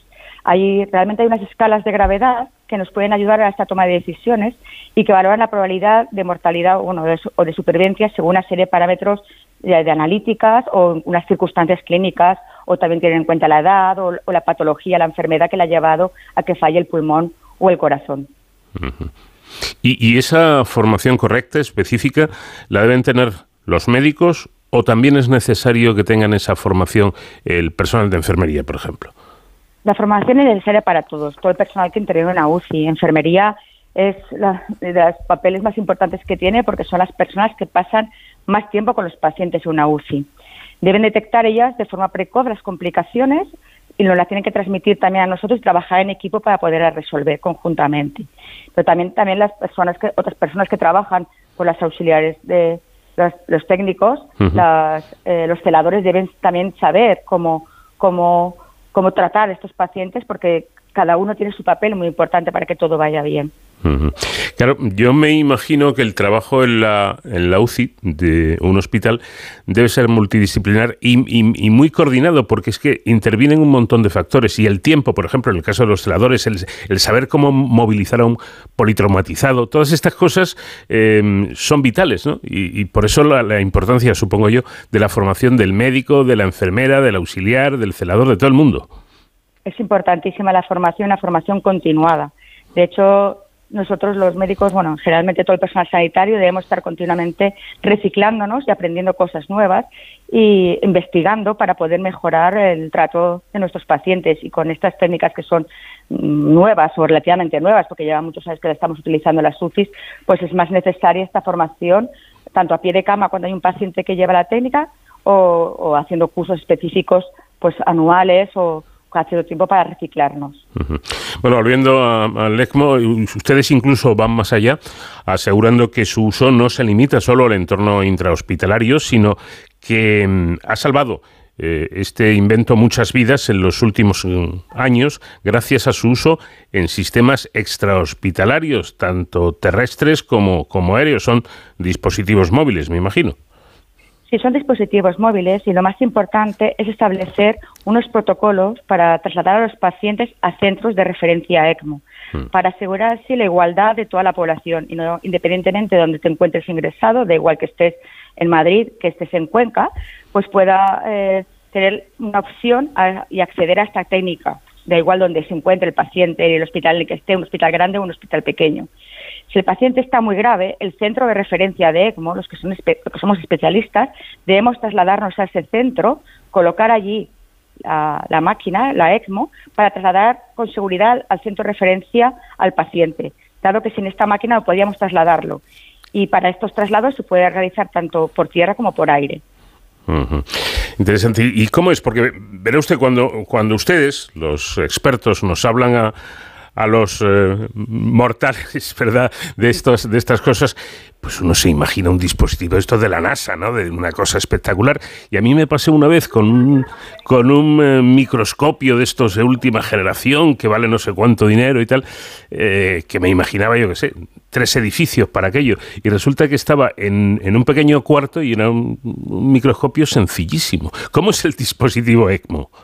El dispositivo en sí es una consola que pesa alrededor de unos 11-12 kilos, tampoco pesa más, mm. es compacta y eso nos permite los traslados. Esto va conectado a un sistema que, se pone en el paciente, pero la máquina en sí lo que da la, lo que da la energía para que funcione eh, una bomba como un corazón y, y una membrana como, uno, como, unos pulmones, pues es realmente todo compacto para poderlo transportar con facilidad, aunque hay diferentes marcas comerciales y diferentes, pero todas llevan lo mismo, ¿no? Todas tienen unas cánulas que se pone al paciente, una bomba, un oxigenador y todo esto conectado tanto a una fuente de energía que le va a dar la posibilidad de, ese, corazón que pueda girar y que pueda impulsar la sangre y también unas conexiones a oxígeno y aire para que pueda hacer la función de los pulmones.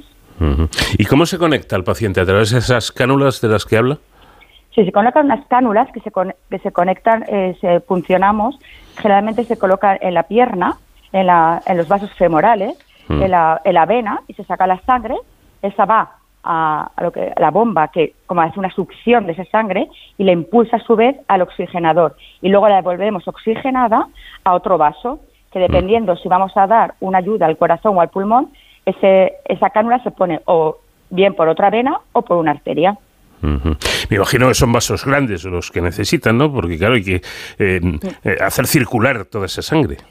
Sí, generalmente se coloca en, la, en, la, pierna, en los vasos femorales, que son bastante grandes, o en la yugular cuando es para soporte respiratorio, o en, ciertos casos también se hace directamente en el corazón cuando es tras cirugía cardíaca el paciente ya tiene el pecho abierto.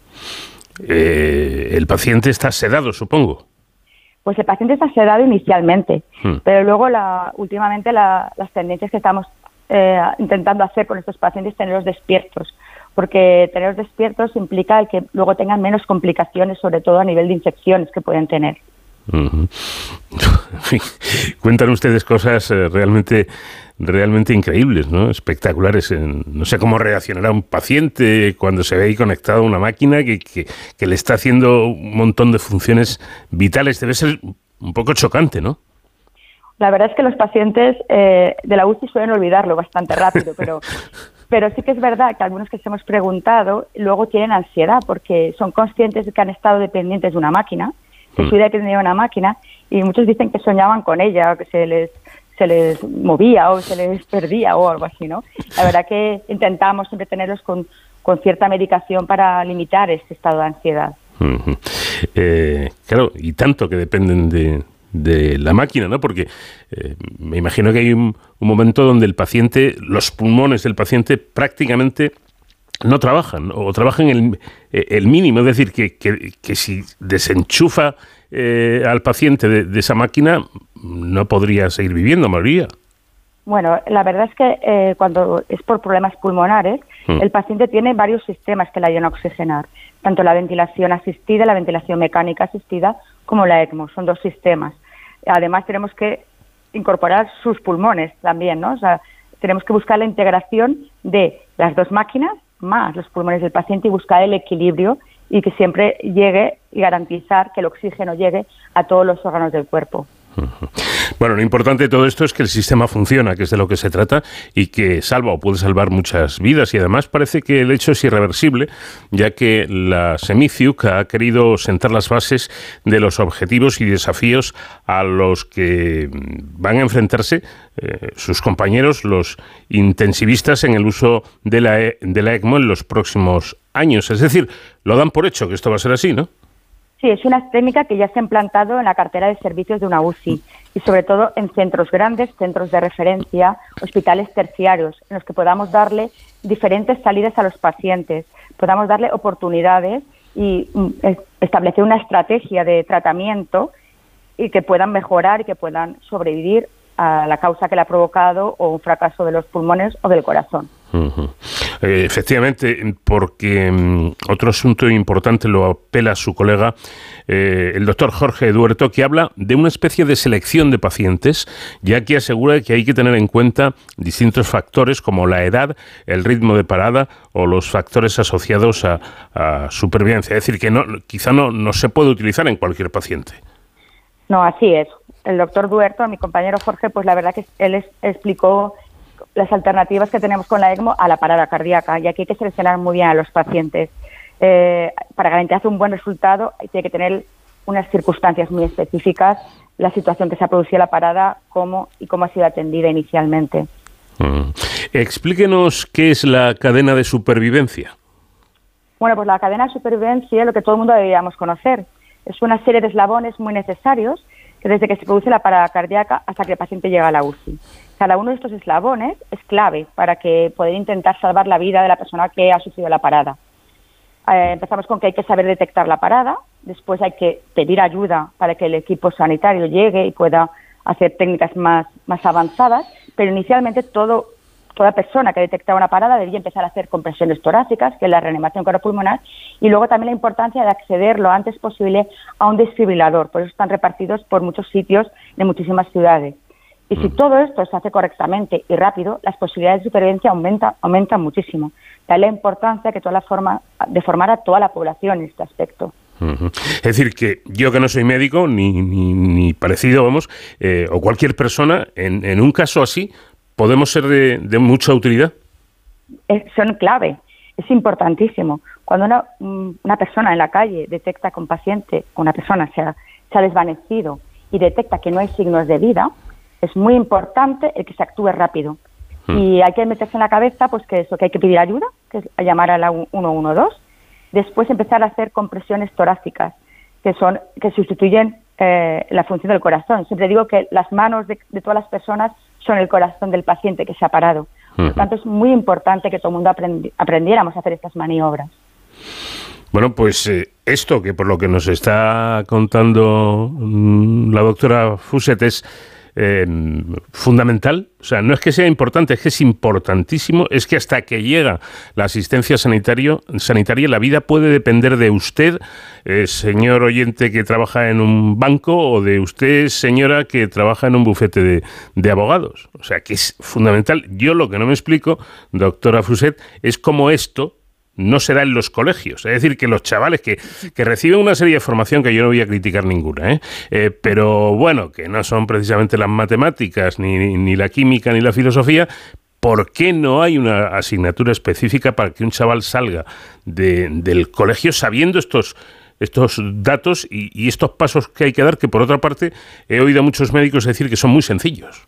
Son muy sencillos. Es verdad que los intensivistas llevamos muchísimos años luchando para que se introduzca como una asignatura eh, estos cursos de reanimación cardiopulmonar. Es verdad que algunas comunidades ya lo están consiguiendo y los, a los alumnos de la ESO les obligan a hacer estos cursos y no solo hacerlos una vez, sino hacer reciclaje, porque es importante el, estar entrenado para poderlo realizar. Hay que reciclar también todos los pasos para que no se nos olviden. Entonces, pues bueno, siempre hemos intentado tender una mano al Ministerio de Educación, sobre todo nosotros intensivistas, nos encargamos eh, fundamentalmente la atención del paciente grave y crítico y una parada cardíaca evidentemente lo es, pues para ayudarles a la formación, ya que encima nuestra sociedad, la sociedad, la CEMICIUC, tenemos un plan nacional de reanimación cardiopulmonar muy potente y somos los que más cursos damos a nivel nacional a, todo el personal, ya sea sanitario o no. Bueno, pues los equipos ECMO que, pueden salvar vidas, como digo, y que pueden ser utilizados en eh, distintos problemas serios, en distintos problemas graves. Una última pregunta que le voy a hacer a mi invitada, porque yo cada vez que que entrevisto, bueno, reconozco que su, su especialidad médica, la de los intensivistas, me fascina, ¿no?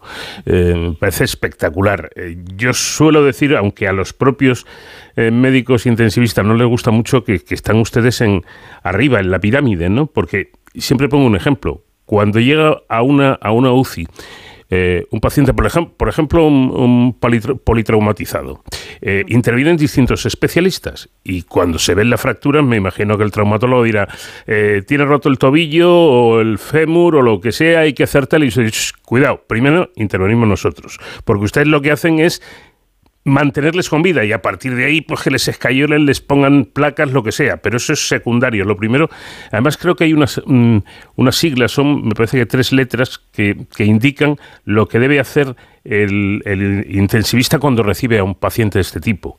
Eh, encontrar, despejar vía aérea, no me acuerdo cómo, cómo era, pero quiero decir que en ese momento los que mandan son ustedes.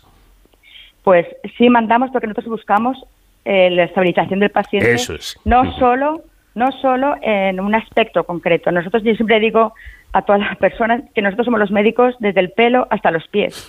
Vemos la integridad del paciente y sobre todo las funciones vitales. Las más importantes son, como bien decías, el A, que es la vía aérea, el C, la B, el mantener la respiración adecuada, el C, la circulación. Todo esto conjunto es la ABC, ABC que la hacemos siempre nosotros, es lo que siempre estamos eh, intenta, eh, continuamente revisando para que no falle, porque si el A no está bien, no se puede pasar al B ni el B al C. O sea, son siempre eh, unas siglas muy importantes para nosotros porque estamos continuamente reevaluando para mantener al paciente, como bien decía, con vida, para que los demás especialistas puedan hacer su, su acto, su acto quirúrgico o su estabilización a su nivel. Mm. Pero nosotros hacemos un poco la integración de todas las especialidades manteniendo con vida al paciente. Interesantísimo. Doctora María Paz Fuser, responsable de la línea de investigación y desarrollo de ECMO de la Semiciuc. Muchísimas gracias por habernos atendido. Muchas gracias a vosotros.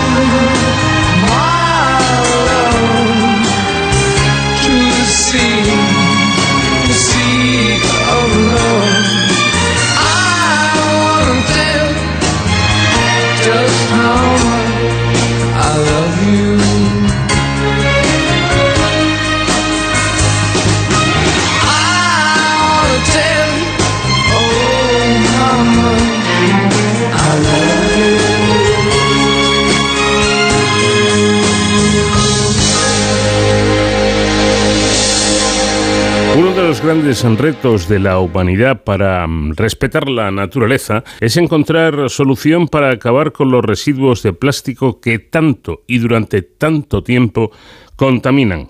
Ahora, un equipo de investigadores del CSIC ha descubierto que la saliva del gusano de la cera degrada el plástico, lo que podría tener numerosas aplicaciones en el tratamiento o reciclaje de estos residuos. Este equipo descubrió en 2017 que esta especie de gusano, el Lepidoptero galeria melonela, es capaz de descomponer el polietileno, el plástico, y ahora han descubierto cómo lo hace. Vamos a a saludar ya a Federica Bertocchini, que es investigadora del CSIC en el Centro de Investigaciones Biológicas y directora, además, de este estudio. Federica, ¿qué tal? Buenas noches.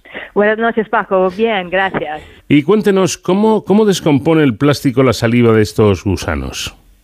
Eh, entonces, eh, como dijiste tú, eh, desde el 2017, después del descubrimiento, empezamos a averiguar cómo este gusano podría despolimerizar este, este, polímero.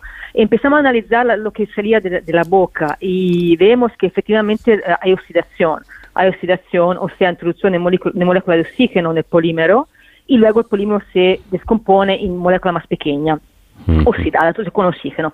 Y empezamos a mirar qué hay en la saliva, en una variedad de proteínas, y, eh, um, identificamos dos uh, que son capaces de reproducir el extracto de la saliva. Entonces, eh, ahora, como el mecanismo molecular va a ser el, el, paso siguiente, pero vemos que claramente hay introducción de oxígeno, que es el primer paso de, de, de la degradación, el paso más, más difícil además es decir, entra ese, ese oxígeno y, oxida, por lo tanto ahí se inicia la, degradación, ¿no? Exactamente, eso es, eso es. Además dicen ustedes que estas enzimas son las primeras y las únicas que se conocen capaces de degradar el plástico polietileno sin pretratamiento. Exactamente, exactamente. De hecho, en el campo se habla mucho de enzimas, eh, microorganismo, enzima normalmente eh, eh, relacionado al microorganismo, además es la primera de animales invertebrados. Mm. Em, lo que se sabe es que hay, hay bastante bacterias o algunos hongos que puedan degradar, por así decirlo, moléculas como polietileno, pero en la mayoría de los casos el polietileno tiene que ser pretratado tratado con los tratamientos que introduce moléculas de oxígeno, o sea, alta temperatura o radiaciones. Entonces, en este caso no, no hay pretratamiento, se, se, aplica temperatura ambiente, la pollata, en solución acuosa, es muy sencillo, a nivel de, a nivel de logística es muy sencillo. Eh, por cierto, ¿por qué el, el plástico tarda, tarda tanto, tarda meses o incluso años en degradarse? Eh, esa es una buena pregunta porque es un, un material eh, fantástico, es terrible, pero eh, eh, efectivamente tiene una estructura química, ehm, hay, hay cien, cientos de miles de, de repeticiones de esta, de esta, pequeña molécula que se llama monómeros y, y están compactas, estructuras cristalinas y, evidentemente están hechas de manera que eh, un material efectivamente muy bueno, muy difícil de, sustituir. De hecho, ese es el problema. Claro, eh, de ahí que, sea tan contaminante porque puede permanecer, como decimos, años eh, pues en el mar, en, en, la naturaleza, en cualquier sitio. si mis datos son correctos, profesora, el polietileno es uno de los plásticos más eh, resistentes y utilizados, junto al polipropileno y al poliestireno, integran el 70% ¿no? de la producción total de plásticos. Sí, eso según datos de Plastics Europe, entonces vamos a, nosotros normalmente consulto esto, esto sitio internet de, o, reports de productores de plástico, así que vamos, vamos seguros. Más o menos esta es la cantidad. El, polietileno parece que sea el 30% y luego los otros dos.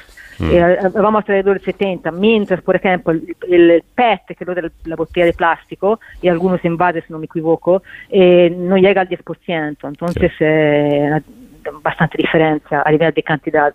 Una proporción importante, es un, porcentaje muy importante. Parece ser que una de las áreas de investigación, eh, digamos, más prometedoras y con más eh, potencial es precisamente la degradación de plásticos utilizando medios biológicos. Este proceso que se conoce como biodegradación y que está asociado a microorganismos con bacterias y hongos, es decir, que tiene un, un, gran campo ¿no? para, para investigar. Sí, sí, sí, no, de hecho, además eh, eh, tiene mucha potencialidad porque no, es, no, queda, no queda otra. Quiero decir, hoy en día se utiliza el reciclaje eh, mecánico, lo único que hay que se aplica, que no funciona, claramente, lo declaro, a ver, no, funciona, es un, es, un, es un disparate eso, o en la mayoría, vamos a decir, no es tan eficiente, no, no, no puede funcionar. El químico que ahí están, este es un, campo de investigación importante, no es que hay, pero todavía por problemas técnicos no se aplica, no se aplica nada, creo, o de otra manera no a gran escala. El otro es la biodegradación por, por eh, eh, vías, em, sistemas biológicos, que ha empezado hace un par de décadas, creo más, o menos, con hongos y, microorganismos. Eh, a esto con los insectos es un nicho bastante novedoso que empezó hace pocos años, entonces en eso estamos nosotros. Ahí están, precisamente. La saliva de estos gusanos, eh, bueno, es capaz, como decimos, de degradar el plástico, pero me llama la atención que, eh, corríjame si, me equivoco, es en muy poco tiempo, en, apenas una hora, ¿no? Unas horas, unas horas. plural, unas horas, porque además consideramos que eh, eh ah, yo no, el experimento está hecho en la pollata con cantidad mínima, porque claramente hablamos de un gusano, no es un dinosaurio que puede sacar litros. Entonces, con repetidas aplicaciones, unas horas, eh, hay oxidación, sí, sí, sí, sí. Eh, las enzimas también. Entonces es bastante novedoso. Claro. Eh, ¿Podríamos decir que estos gusanos utilizan el plástico directamente como alimento? No, absolutamente no. Yo en esto siempre me he opuesto porque, conceptualmente un gusano que pueda comer una molécula de carbono e hidrógeno solamente es un poco pobre como dieta. Además tenemos experimentos que ve que sobreviven, pero de generación en generación, después de la segunda, si, son más pequeños, se reproducen mal y luego no se reproduce para nada. Entonces, eh, eh, yo, creo que no, además no soy la única que hace esa observación. Perdón. Hmm. En la literatura está saliendo cosas que los gusanos dan la dieta de plástico para ver si el intestino hay más bacteria que pueda digerirlo, pero honestamente eh, los gusanos que salen de ahí son bastante pobres. Yo creo que no, no, no, es, un efecto secundario de la capacidad de estos enzimas, no, no el hecho que se lo comen, no, se lo comen. Bueno, ustedes han estudiado con microscopía electrónica esta, esta saliva, díganos qué contiene. Proteínas, de hecho es muy limpia, no, no, no, no vemos bacterias, no vemos cuerpos extraños, eh, para hablar de manera un poco, un poco superficial, pero eh, contiene proteínas, contiene estos enzimas. En la mayoría, lo que vemos nosotros, luego no, lo que se puede identificar claramente. Bueno, si no me equivoco, están eh, ustedes en, estudio preliminar, pero intentando ir más allá, intentando imaginar, que a veces uno no lo puede evitar. Bueno, ¿cómo habría que actuar? ¿Cómo, cómo habría que recoger esa saliva? ¿O utilizaríamos directamente los, los gusanos?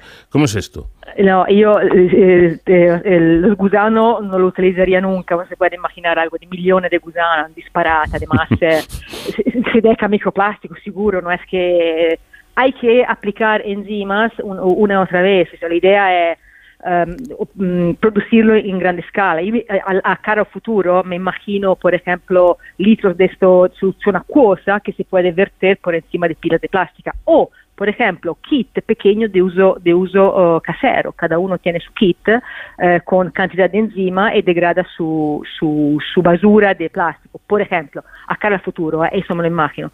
Y eso es, yo me lo, ve, lo veo así. Es decir, que se utilizaría precisamente ese líquido, esa saliva. Eh, y claro, no, tanto, no tanto la saliva cuanto el, el, el enzima reproducido a escala industrial las enzimas eh, que produce esa saliva em, eh, a nivel industrial, ¿no? Pero eh, me parece muy interesante también lo que dice, que incluso para uso doméstico, ¿no? Porque en casa no sabemos qué hacer con, con, los plásticos a veces. Sí, no solo, más sobre todo ahora en las ciudades o pueblos más o menos grandes hay vertederos alrededor que se ocupan de eso, pero imaginamos una aldea un poco remota, un poco difícil de donde llegar, isla pequeña, islas pequeñas, entonces hay situaciones en las cuales quizás que un kit así vendría bien. Eh, ¿cómo, ¿Cómo llegan ustedes a la idea de, de estudiar estos gusanos y concretamente la saliva de estos gusanos. ¿Cuál es la pista? ¿Cuál es la pista que tienen? la saliva en concreto es simplemente observando qué hace, porque lo que observamos al principio era que cuando producía la cocoon, eh, el capullo, eh, esta, esta, sustancia en contacto con la plástica producía uh, partículas, entonces algo se descomponía. Entonces la idea quizás que de la boca sale algo uh, que puede ser eso. Entonces desde ahí la saliva. El, paso, el pase previo es porque los gusanos, yo estaba buscando invertebrados que podían degradar plástico desde años, se ponía caracoles o lo que sea dentro bolsas de plástico mm. y, y, claramente sin ningún éxito. Pero eh, luego me, me, encontré eso por casualidad, porque soy apicultora de hobby. Y esta, estos gusanos, los gusanos de la cera, que viven en las colmenas y son una plaga, más o menos se considera como una plaga para los apicultores, porque arrasan los panales de la cera, se comen de todo. Y yo tenía mis colmenas en mi almacén, en un cuarto en mi casa, y con cera sin abejas, claramente. Prima, come, come lo, lo, para guardarlo durante l'inverno e primavera, para ponerlo nel campo, poi esso sta plagato de estos gusanos. Puse una bolsa de plástico y a, a, después de poco tiempo empecé a ver, agujeros y la idea fue, ok, vamos a analizarlo químicamente. ¿Están rotos solo mecánicamente o hay eh, algo de degradación química? Y así empezó toda la historia. Uh -huh. Bueno, esto, esto demuestra que la ciencia empíricamente está basada en la observación, ¿no? Totalmente, totalmente. Primero observar, luego hipótesis, comprobar la hipótesis. Así es. Es, es muy sencillo, no, no hay eh, variaciones. Uh -huh. eh, por cierto, aquí antes hablábamos de, de eh, si estos gusanos comían el plástico. Usted ha dicho claramente que no, pero en el caso de las, de, de, las colmenas sí que comen la cera, ¿no? Come la cera, pero no solo esa. La cera está impregnada de polen, por ejemplo. Luego hay polen, hay larva de abeja, come muchas cosas. Y también la cera. Pero la cera es un compuesto parecido a, al plástico, pero no igual. Evidentemente aquí hay diferencia, le permite de, de, de digerirlo, pero eh, tampoco sabemos qué cantidad de energía eh, coge de la cera eh, comparado a la energía que coge de los, el polen o, o la miel la miel no creo que se la coma, no estoy segura, o la larva de las abejas, entonces puede ser que la coma, pero al final eh, de energía coge, coge poco, a nivel metabólico.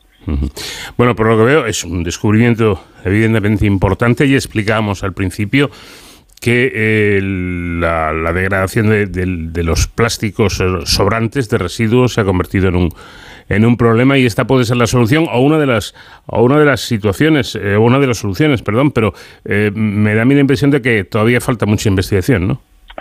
Eh, no lo sé, porque cuando no teníamos eh, idea, ok, eh, observación, el gusano puede hacerlo, ¿cómo puede hacerlo? Puede pasar años, pero ahora tenemos las enzimas y quizás que en la naturaleza habrá otra parecida. Ahora con eso se puede un poco más direccionada y nosotros estamos intentando de ahora de organizar para un piloto, para ver si, para cuantificar, para optimizar, pero uh, creo que el, lo peor ha pasado, entonces hay, hay, necesidad de un esfuerzo económico ahora, claro, esto siempre, claro. pero mucho, mucho no, depende del esfuerzo económico, el esfuerzo económico es grande, quizás que los tiempos se reduce, como siempre, ¿no? Uh -huh. Cuanto más dinero y personal, menos tiempo.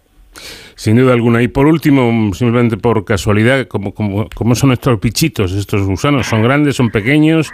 Son entre 2 y 3 centímetros en el estado larval final, vamos a decir. No son tan grandes, no, tampoco son tan bonitos. No sé, a alguien le gustan, yo prefiero los gusanos de la seda, por ejemplo, otras claro, cosas. Claro. Pero... Ajá.